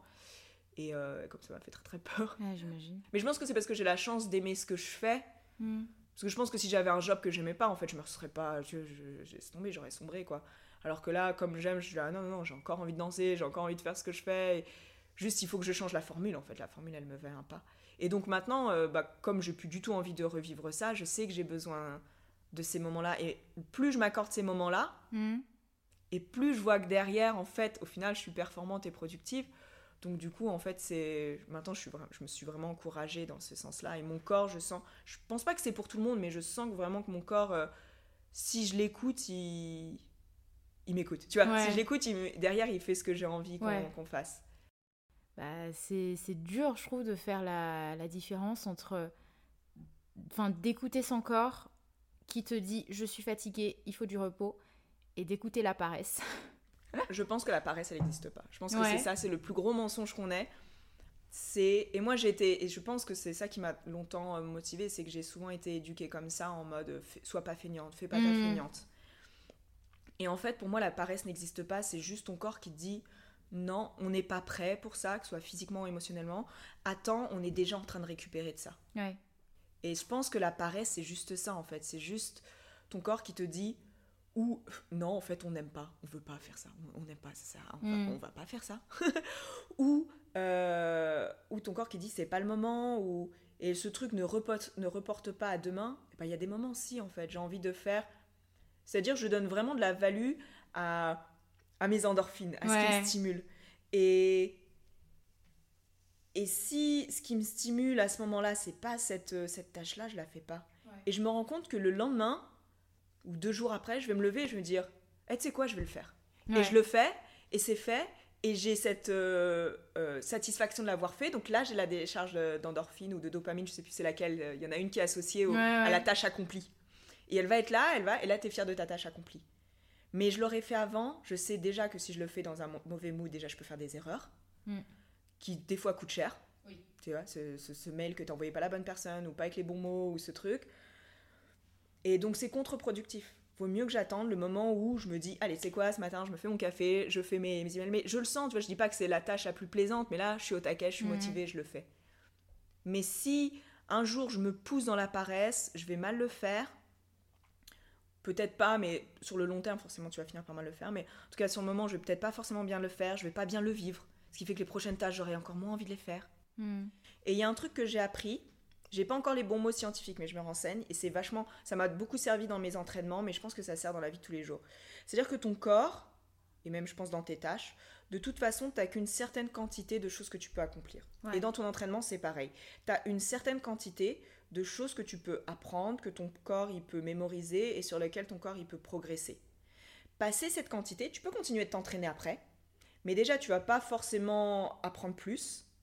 Par contre, tu vas plus stresser, si on parle que du corps, tu vas Mhm. plus stresser ton corps et tes muscles, ce qui fait que le temps de récup que tu auras derrière, déjà il faut t'accorder un temps de récup, mais que le temps de récup que tu vas avoir derrière, il va pas servir à assimiler les progrès que tu auras fait avant, il va servir à réparer le stress et la fatigue que tu as donné à ton corps. Donc ce temps de récup, tu vas, ré- tu vas réparer le stress que tu as causé, mais tu n'auras pas bien assimilé les progrès que tu as fait. Et donc maintenant, je suis vraiment dans ce truc dans work smarter, not harder. Ouais. Et je suis fan de tous ces petits exercices qui sont pas fatigants, qui sont trois fois rien, mais ça te fait faire tellement de progrès si tu les fais régulièrement et machin. Je suis trop fan de ça. Et quand je m'entraîne, c'est pareil. Tant que je prends plaisir, tant que c'est bien, j'y vais. Dès que je commence à fatiguer, à être dur, dès que je suis pas motivée, et j'arrête. Soit Ouais. je me repose, soit si j'ai encore de l'énergie, mais pas pour faire ça, je fais autre chose. Mais je m'écoute et, et en fait, c'est vrai, je fais tellement plus de progrès. Et dans les tâches, c'est pareil. Si je me force à faire un truc que j'ai pas envie, je vais mal le faire. Et après, il va me falloir encore plus de temps pour m'en remettre et pour me récupérer. Ça veut dire que les tâches du lendemain, je les ferai moins bien. Et j'ai pas envie, je les fais pas, c'est pas le moment. Le monde, il va pas s'arrêter de tourner aussi. C'est vrai. Le monde, il va pas s'arrêter de tourner. Si ta, ta mission, elle est noble et elle est en adéquation avec toi, ça peut attendre une semaine, ça peut attendre un mois, des fois, ça peut même attendre un an. Euh, si c'est pas le moment, c'est pas le moment. Donc pour moi, la, la paresse, c'est un truc. euh, on se shame avec ça, mais ça, ça n'existe pas. Mm. Comment on fait pour se tenir à ses objectifs quand on n'a pas de deadline? Euh, bah, c'est ce qu'on appelle des intentions. Ouais. C'est les- je suis à fond c'est pour ça que je dit je vais finir en sorcière. Les, les trucs de, de manifester, de, de- c'est-à-dire de vraiment être capable de dire je veux ça et je veux que ce soit comme ci, comme ci, comme ça. Ça c'est ma, c'est ma, c'est ma, c'est ma, di- ma direction. Maintenant, quand est-ce que je vais atteindre cet objectif-là? C'est pas propre à moi. C'est propre à ce que mon corps voudra bien faire. C'est propre à ce que la vie va mettre sur mon chemin. Et des fois, c'est des, des trucs speed. hein. Tu crois que tu vas mettre deux ans à faire un truc et bam, tu rencontres la bonne personne qui truc.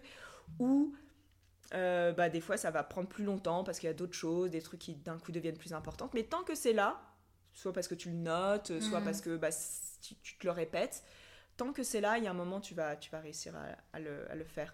Et le fait d'avoir confiance dans ce process, c'est ça. Après, c'est juste faire des petites choses. Faire des petites choses au quotidien. Par exemple, j'ai dans mes lignes, j'ai envie d'être plus souple. Ouais. Euh, je me mets pas de deadline. Peut-être je serai plus souple. Les, les objectifs souplesse que j'ai, euh, allez, disons, euh, mettre euh, ma tête sur mes fesses. Ou mes fesses sur ma tête. Dans l'ordre. À nous de voir. Cet objectif-là, c'est pas grave si j'y arrive que dans 10 ans. Mm. Il est là. Ok. Maintenant, eh ben, qu'est-ce que je vais faire? Euh, J'essaye qu'un petit peu toutes les semaines, j'ai fait un truc en rapport avec ça. Ça, va- ça peut être avoir pris 10 minutes parce que j'avais que 10 minutes pour m'étirer cette semaine-là, comme m'être inscrit à un stage, comme avoir pris un cours, comme avoir contacté cette personne et dire hey, je veux des cours privés, comme ça je vais prendre un cours par semaine, ça va me motiver. Euh, euh, set up euh, un petit rendez-vous en ligne avec une autre copine à moi qui a envie de s'étirer, on se voit en ligne. Voilà, c'est là, c'est dans ma trajectoire. Je sais que je l'abandonne pas, ou si je l'abandonne parce que ce mois-ci j'ai pas le temps, bah c'est pas grave, je me programme un truc pour le mois prochain. Ouais. Et donc au final, bah, et puis après, bah, pareil, tu vois les résultats, t'as les trucs, et puis, puis mine de rien, de rencontrer quelqu'un, cette personne à un moment donné, elle va te motiver là où un jour t'étais pas motivé, et après ça se fait, euh, ça se fait tout seul en fait. Et, mais ne pas avoir de deadline, c'est je pense que c'est un rapport au temps, hein, c'est aussi très culturel. On nous dit, voilà, passé un certain âge, de toute façon, t'es vieille, tu sers plus à rien. euh. Et, mais si, si t'arrives à travailler sur ça, à faire abstraction de ça, en fait, euh, c'est pas moi, c'est Gandhi qui dit, euh, euh, apprends comme si tu de... vis comme si tu devais mourir demain et apprends comme si tu devais vivre toujours. Mm. Et c'est exactement ça, en fait. Quand j'apprends, dans ma tête, je suis immortelle. Je me dis pas. euh, Parce qu'après tout, c'est vrai, je peux mourir à 60 ans, à 80, comme je peux mourir demain, en fait. Vrai. Tu vois Donc, dans ma. Je suis pas pressée d'apprendre parce que, au final, même si je mets 10 ans à apprendre un truc, mais que je mors à 100, 110 ans, genre, imagine, je suis dans les plus vieilles trucs, bah, c'est pas grave si j'ai réussi à faire mon truc à 60 ans. T'imagines combien de Bah temps ouais. j'ai encore après? Même, même si je meurs à 90, ça veut dire que même si j'ai une skill à 60 ans, j'ai encore 30 ans pour profiter de ma skills. Et de toute façon, l'âge, bon, enfin, on, discute souvent avec mon copain, comme lui, il est dans le sport aussi. Et moi, c'est quelque chose qui me fait très peur de vieillir. Enfin, je, pour le moment encore, je travaille avec ça parce que j'ai peur de perdre mes capacités. Mais lui, il me disait, bah non, t'apprends de nouvelles choses ou ton corps il s'adapte. Ou, Totalement ou tout simplement, c'est sûr que tu n'auras plus le même corps que euh, ton corps de, 15-20 ans, tu vois, mais euh, tu apprends de nouvelles choses et, ça continue, tu vois. Totalement. Non, et puis déjà, le corps, il peut progresser pendant encore longtemps. Bah, je sais pas si en tant que stockeuse, tu as vu la story que j'ai mis, je sais plus c'était hier ou avant-hier, et où, oui, où maintenant ils ont fait des études qui prouvent que euh, tout ça, c'est faux, le truc où, genre, d'un coup, tes hormones, elles descendent, ça y est, t'as passé le cap des 30 ans, euh, ton métabolisme, passé 25 ans, de toute façon, il arrête de progresser. Enfin, tu vois, on entend plein de trucs comme ça, où là, en fait, les recherches, elles ont prouvé que, de toute façon, il n'y a rien ton organisme, euh, il, baisse pas de manière significante, pas avant les 60 ans. Donc ça veut dire que ça commence à descendre à 60 ans. Et, effectivement, mm. passé 60 ans, de toute façon, tu as encore, encore largement une marge de, de travail, de progression, peut-être de travail différemment. Mais tu as aussi ce qu'on appelle l'expérience. Là où moi, avant, je me, je, me, tuais, je me butais sur euh, certains exercices. Aujourd'hui, avec l'expérience, j'apprends que je peux avoir largement le même résultat sans trop me fatiguer. Donc je me dis, bah, quand j'aurai 60 ans, j'aurai encore plus de techniques comme ça qui font que de toute façon, je pourrais continuer de faire ce que j'ai envie de faire, de dire ce que j'ai envie de dire, en m'épuisant beaucoup moins qu'avant. Donc c'est pas grave si je suis plus fatiguée qu'avant, en fait. Je suppose que tu as des moments un peu de down sur le plan euh, créatif. Euh, comment tu fais pour euh, te redonner euh, un peu de boost et, et, et, te remettre dans ta Corée, enfin créer ta Corée, créer tes combos Là, je dois avouer que j'ai rarement des moments de down dans l'aspect ah, créatif. La chance Juste ce fameux moment où je me suis vraiment sentie vidée, c'est parce que j'avais aussi eu ce truc où il fallait toujours que je sois productif, productif. Au bout d'un moment, j'étais là, j'avais plus rien. Et surtout que mon corps me faisait mal, en fait. C'est là où j'ai été... les fois où j'ai eu mal au corps, c'est là où c'est dur. C'est dur de créer, de machin, quand euh, tu as plus ce plaisir à bouger, en fait. Ouais. Euh, ça, ça, ça c'est des moments qui ont été plus durs, où là, bah, je fais le minimum syndical, en fait. Je crée ce que je dois créer, je réutilise des trucs que je connais déjà. De toute façon, je sais faire tellement de choses que... Bah, des fois, je, je, je, resserre des trucs. Pour les gens, ça paraît tout nouveau, alors que moi, c'est un truc que je faisais il y a 10 ans. Ouais. Euh, donc, j'ai moins cette, cette volonté d'innover, mais je vais faire à l'efficace. Voilà, je vais faire l'efficace. Et l'énergie qui me reste, je vais l'utiliser pour justement réparer mon corps, euh, faire du bien. Euh, euh, mais c'est rare que j'ai. Enfin, je suis, faite, je, suis faite pour ça. Je suis faite pour, pour créer, pour toujours inventer, toujours. mais après, si tu veux des astuces, des astuces de création, j'aime beaucoup freestyler. Ouais. Freestyler, filmer et puis voir ce qu'il en ressort. Euh, après, j'ai toujours, c'est ça, c'est que j'ai toujours euh, des histoires, des trucs dans ma tête, j'écoute une musique, euh, j'ai déjà une idée. Donc, euh, j'ai plus cette urgence à, à sortir ce qui se mm. passe à l'intérieur plutôt que, oh, il n'y a rien à l'intérieur, comment je vais créer quelque chose. Il y a l'expérience aussi derrière qui, qui, joue. Je pense un petit peu, je pense, mais j'ai toujours eu ça. Enfin, tu vois, même gamine, j'aimais bien créer mes spectacles, j'aime créer. J'aime mm. créer, donc je peux, c'est compliqué de donc il y a cette espèce de chance. Mais après, si c'est, par exemple, si tu veux un conseil pour créer des chorés, euh, dans ma formation, j'apprenais que tu as trois... Euh, as trois champs de possible, tu as plein de champs, hein, mais en gros, ce qui peut facilement t'aider, c'est de te concentrer euh, soit sur la musique, mmh. tu écoutes une musique et de par son rythme, de par ce qu'elle raconte, ça va te donner des inspirations. Tu peux te concentrer sur les mouvements. Tiens, ce nouveau combo, ce nouveau enchaînement. Techniquement, je l'aime bien. Donc, je vais trouver une musique adéquate qui me mm. permet de parfaitement réaliser cette combinaison. Donc, ça va être un rythme rapide ou un rythme lent en fonction. Tu vas voir, il y a des musiques, ton combo, euh, et ça, te rush, t'arrives pas à faire ton combo, ou à l'inverse, c'est trop lent. Donc, tu vas trouver la musique parfaite pour ton combo. Et le troisième truc, c'est la thématique c'est-à-dire un, mood, euh, bah voilà, tu as envie de leur faire un truc hyper sexy, euh, c'est la Saint-Valentin, on veut faire sexy, hyper salace. Donc parce que tu as ce mood-là, tu vas forcément trouver une musique qui va avec, et puis, et puis bah, du coup, ça, ça, te donne une catégorie de mouvement. Si tu es en mode euh, j'ai envie de leur faire un truc un peu serpent, tu vas devoir trouver une musique qui fait un peu serpent. Mm. Et les mouvements, bah forcément, tu peux pas, tu vas pas faire un mouvement qui n'a rien à voir avec un serpent, donc ça va guider tes mouvements. Donc choisir une de ces trois cases-là en fonction de ce qui t'inspire sur le moment et bâtir les deux autres autour de ça, ça t'aide beaucoup. Je sais que c'est un truc que j'apprenais aux élèves en formation et ça les aidait à construire leur, leur chorégraphie. La pédagogie, ça t'est venu comment? Parce qu'il faut savoir que Doris, enfin même quand on l'entend là, maintenant, on se dit, mais euh, en fait, tu as une pédagogie unique euh, qui se démarque, en fait, la pédagogie Doris.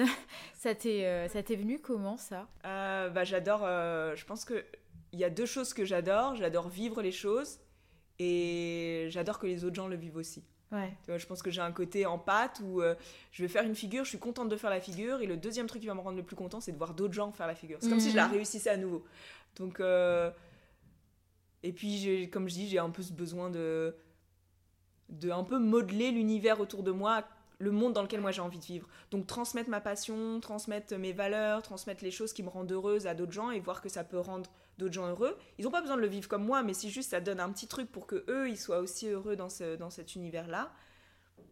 Et voir même qu'après ils puissent eux-mêmes arriver avec leur pierre et mettre mhm. leur pierre à l'édifice, il y a rien qui me rend plus heureuse. Bah, par exemple, tu vois, toi, je sais que tu as pris quelques cours avec moi, tu vois, je peux pas dire que je t'ai formé ou quoi, mais tu as quand même pris quelques cours avec moi. Et euh, et des fois, dans des trucs que tu fais, je vois une petite influence. et genre, il n'y a rien qui me rend plus heureuse de voir que tu as pris un petit truc dans tes bagages et que tu es aussi en train de construire ton truc, soit ce podcast, les différents cours que tu donnes à gauche, à droite. Et genre, bah, ça me rend hyper. Euh, tu vois, ça, ça, me rend hyper contente. Et avec tous mes élèves, que ce soit qu'ils utilisent la pôle de manière professionnelle ou, euh, ou même pour eux dans leur vie de tous les jours, bah, ça me, ouais, ça me rend heureuse. Donc, du coup, je suis quelqu'un qui va vouloir aller au bout des choses, donc je me suis dit, ok, comment transmettre au mieux? Et tout au long de ma carrière, je me suis dit, comment transmettre au mieux, comment transmettre au mieux au maximum de personnes? Et donc au final, la pédagogie, ça devient une espèce de science un petit peu. Mhm. Enfin, un petit peu, c'est une science où, euh, où tu apprends, bah, effectivement, euh, tu as tel, tel type de personnes, comment leur apprendre. Tu as aussi tel cas, tu vois, c'est pas pareil à une personne, de 30 personnes, 40 personnes. Est-ce que tu es bah, justement à Cagine, qui est une, salle vraiment très spécifique. À l'inverse, avant que j'avais mon studio, qui était une salle vraiment créée que pour ça. Euh, tu vas réussir à t'adapter et, et créer, développer ça et te dire, ok, telle figure, comment je vais la faire comprendre à telle personne quels sont les outils. Et voilà, pour moi, le rôle de professeur, c'était vraiment un, un, un transmetteur, ça se dit, ça se dit comme ça un transmetteur, non? En fait, tu es un outil de transmission. Voilà, tu es un outil de transmission entre euh, une discipline ou un savoir ou peu importe et un élève. Hmm. Et toi, tu es juste l'outil. C'est à partir du moment parce qu'il y a beaucoup de gens, ils font pas très bien leur boulot de prof parce qu'ils pensent qu'ils sont le savoir. C'est là où tu as les profs hyper genre c'est moi qui sais. Euh, et, mais, mais, à partir du moment où tu comprends que tu es un outil de transmission entre les deux, ça t'aide beaucoup à, bien, bien faire ton travail de prof. Ça t'aide aussi à rester humble, même si tu as un bon niveau, même si tu as beaucoup d'élèves, même si machin. Tu es en mode, ok, je suis, je suis un outil, tu vois. La personne, elle en fera ce qu'elle veut. Il y a ça aussi, parce que des fois, les gens après, ils sont un peu possessifs avec leurs élèves. Ou euh, pourquoi tu fais ça Pourquoi tu donnes tel cours Ah oui, mais c'est parce que je t'ai appris. Non, moi, je suis un outil. Je t'ai donné ce que je pouvais. C'est ton bagage, t'en fais ce que tu veux et tu bosses avec ça. Donc, euh, ouais, c'est le, centre de, la pédagogie. Donc, c'est vrai que j'adore enseigner. J'ai aussi aimé, quand j'avais ma formation, enseigner à enseigner. Mm. Euh, mais ouais, si je devais choisir entre enseigner et performer, ce serait dur pour moi. C'est comme euh, bah, les gens qui ont ce, la casquette compétiteur et professeur. Oui. Ouais, c'est vraiment les deux casquettes et c'est dur de, de, choisir juste parce que tu as l'impression que quand t'amputes une partie de ta personnalité, en fait, si tu si tu choisis. Euh, et ben d'ailleurs, toi, tu as, fait des compètes, oui Mes premières compètes, c'était en 2008 et j'en ai fait jusqu'en 2014. J'ai fait les championnats de France, je l'ai fait toutes les années jusqu'à la gagner en 2013. Et euh, j'ai été vice-championne d'Europe, j'ai fait plusieurs fois les championnats du monde. Jamais été classée, mais j'ai déjà été plusieurs fois dans les finalistes. J'ai remporté des compétitions internationales. Donc j'ai fait, ouais, j'ai eu, euh, eu une grosse période de compète. C'était important pour toi de faire des compètes? C'était important dans le sens où quand moi j'ai commencé, c'était le seul moyen d'être sur scène. Il n'y avait pas de show de pôle comme aujourd'hui où tu peux, euh, tu peux faire un showcase, tu peux aujourd'hui j'ai beaucoup l'opportunité de, de juger la compétition, donc d'être guest performance, il y a des galas qui sont ah. organisés par différents studios. À l'époque, c'était le seul moyen d'être sur scène en faisant de la pôle, c'était de participer à une compétition. Ah, parce que souvent, tu vois, je Enfin, je me pose des questions et je me dis, est-ce que toi, tu as envie de faire une compète? Est-ce que euh, si tu fais une compète, est-ce que c'est pour prouver quelque chose? Est-ce que... Euh, enfin, je me pose ces questions à moi, tu vois.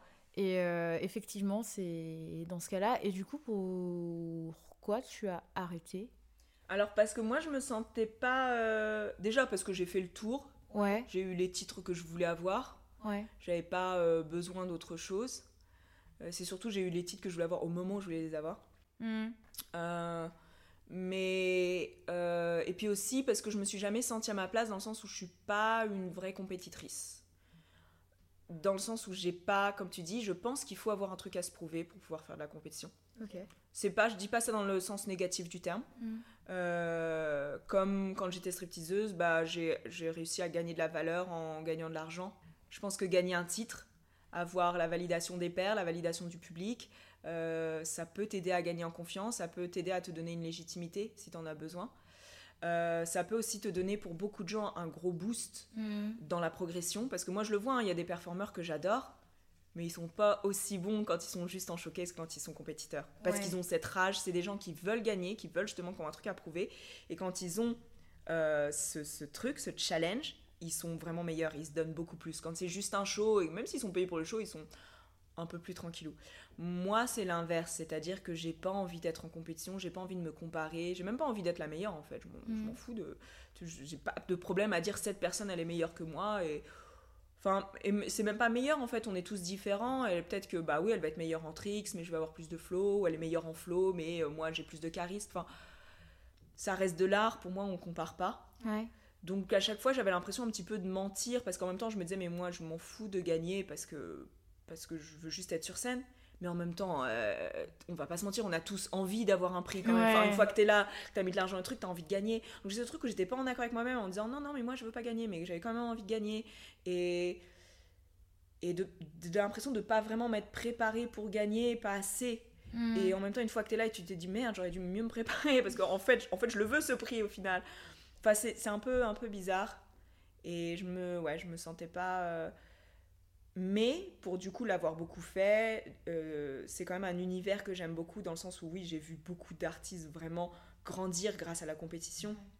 Je vois en quoi beaucoup d'élèves, ça leur apporte énormément de confiance, euh, de commencer à gagner des titres. Euh, ça, ça, ouais, c'est une espèce de validation qu'ils ont en plus de leur prof qui dit c'est bien ce que tu fais, le fait de gagner, d'avoir des gens qui te connaissent pas du tout mais qui te jugent et qui disent waouh, ce que tu as fait c'est cool, ça les aide, d'avoir les feedbacks des juges.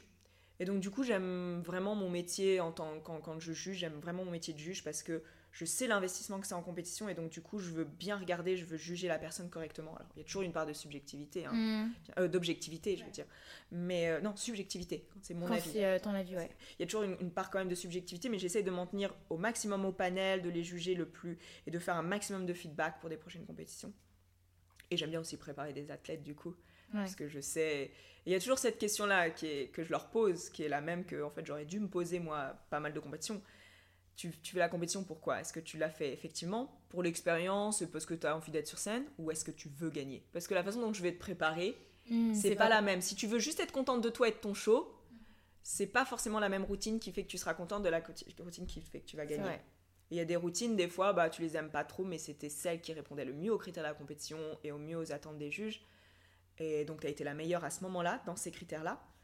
Mais c'est pas forcément ta chorégraphie que tu vas préférer. ou Donc, tu vas être le plus fier parce que tu vas dire, mais en fait, je peux faire des trucs plus durs ou machin. Oui, mais tes trucs plus durs, c'est des trucs qui vont te prendre de l'énergie alors qu'ils vont pas te rapporter de points, donc tu vas pas gagner. Hmm. Et donc, il y a, y a, souvent euh, ces trucs-là, et j'aime bien pouvoir guider les élèves dans ce truc-là. Donc, euh, donc voilà, j'ai ce côté où moi, dans mes viscères, je n'ai pas aimé plus que ça être en compétition versus j'entends ce que la compétition apporte à cette industrie de, la pole dance, j'entends ce qu'elle apporte aux élèves, j'attends et, et je suis très heureuse d'y prendre part quand même.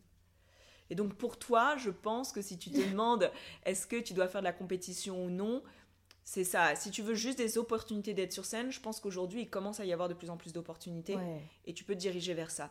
Si tu vas vers la compétition, c'est vraiment pour toi, pour te challenger sur certains critères. Et la compétition, c'est un challenge en soi. C'est-à-dire que tu peux être un très bon performeur, mais pas une bonne compétitrice. Et ça demande de l'entraînement et ça demande de travailler sur être en compétition. C'est sûr que tu déploies pas le même. Enfin, parfois, il y a des gens, tu sais, qui déploient pas leur potentiel dans une compétition alors qu'ils ont beaucoup de potentiel. Euh, et c'est juste pas dans la compétition. Tu crois au talent, toi? Je crois au talent. Au talent, ouais. Ah, je croyais que tu me disais au talon. Les talons aiguilles, non, mais bien sûr, je faut savoir que... C'est ma religion, les talons aiguilles. Pourquoi tu me demandes ça? J'ai une euh, très mauvaise... Euh, mon mec, il me charrie dessus à chaque fois, mais euh, talon, talent... Est-ce que tu crois... Comment tu oses me demander si je crois au talon C'est comme quand je dis j'ai pas le temps, et parfois on entend j'ai pas le ton. ok. Euh, oui, euh, le talent, le talent, non, pas plus que ça. En vrai. Ouais, ouais, j'ai je, je, dis toujours ça. Pour moi, je crois juste, euh, je crois juste à l'envie. En fait, pour moi, si t'as l'envie, t'as le talent. Ouais. À partir du moment où t'as envie de faire quelque chose, si c'est là, si t'en as l'envie, c'est qu'il y a quelque chose. Après, c'est juste bah, le travail et et après, je crois aussi au background, c'est-à-dire qu'il y a des gens, ils vont facilement faire quelque chose, et on se dit, waouh, mais pourquoi c'est trop facile pour eux? On va se dire, mm. c'est le talent, mais non, c'est juste parce que à un moment de leur vie, ils ont travaillé sur ces choses-là d'une autre manière, mais ils ont déjà travaillé sur, sur, sur ces choses-là, en fait. Que ce soit dans leur éducation, que ce soit dans euh, dans d'autres disciplines qu'ils ont pratiquées. Donc je crois pas euh, au talent au sens où quelqu'un, ils ont ça, enfin certaines personnes ont ça dans leur génétique, d'autres l'ont pas. Euh, j'y crois absolument pas. Je pense que le seul truc, ouais, je crois à l'envie en fait. Si c'est en toi, si tu as envie de le faire, tu peux y arriver. Encore une fois, après, on n'est pas maître de la deadline. Et c'est ça, c'est ça le problème, c'est que les gens, ils veulent arriver à faire les choses, mais ils veulent y arriver vite. Mm. Et c'est pas toujours le cas. Des fois, oui, des fois, il y a, y a, des domaines, tu arrives et bam, mm. ça fonctionne très bien. Et, et pour je ne sais quelle raison, tout le monde te donne d'un coup beaucoup de crédit et de légitimité, alors que toi, tu es, nouveau là-dedans, ou nouvelle. Alors qu'il y a d'autres euh, il y a d'autres trucs, c'est vraiment toi, c'est dans tes tripes, mais bon, bah, au début, tu galères. Et c'est pas grave, mais je pense que tant que ça te fait plaisir et tant que l'envie, elle est toujours là. Euh, le talent, ça. Même si les gens ils disent ouais, c'est 1% de génie, 99% euh, de travail. Pour moi, c'est pas 1% de génie, c'est 1% de talent vie et tu mm. vas quoi. Merci beaucoup d'avoir écouté cet épisode. Comme d'habitude, j'espère que vous avez passé un très bon moment. En tout cas, moi, ça a été le cas avec Doris. Euh, je vous mets toutes les informations en barre de description si vous voulez la retrouver, notamment sur Instagram, Doris Arnold Dancer. Et si vous avez aimé l'épisode, comme d'habitude, on n'hésite pas à mettre 5 étoiles sur sa plateforme d'écoute préférée et n'hésitez pas à partager, à commenter, à faire écouter les épisodes à vos proches. Et je vous souhaite de très bonnes fêtes euh, de Noël et de fin d'année. Allez, on se dit à l'année prochaine pour le prochain épisode. Bisous Ça dit qu'on mange les euh, chaussons aux pommes? Ah ouais. Hop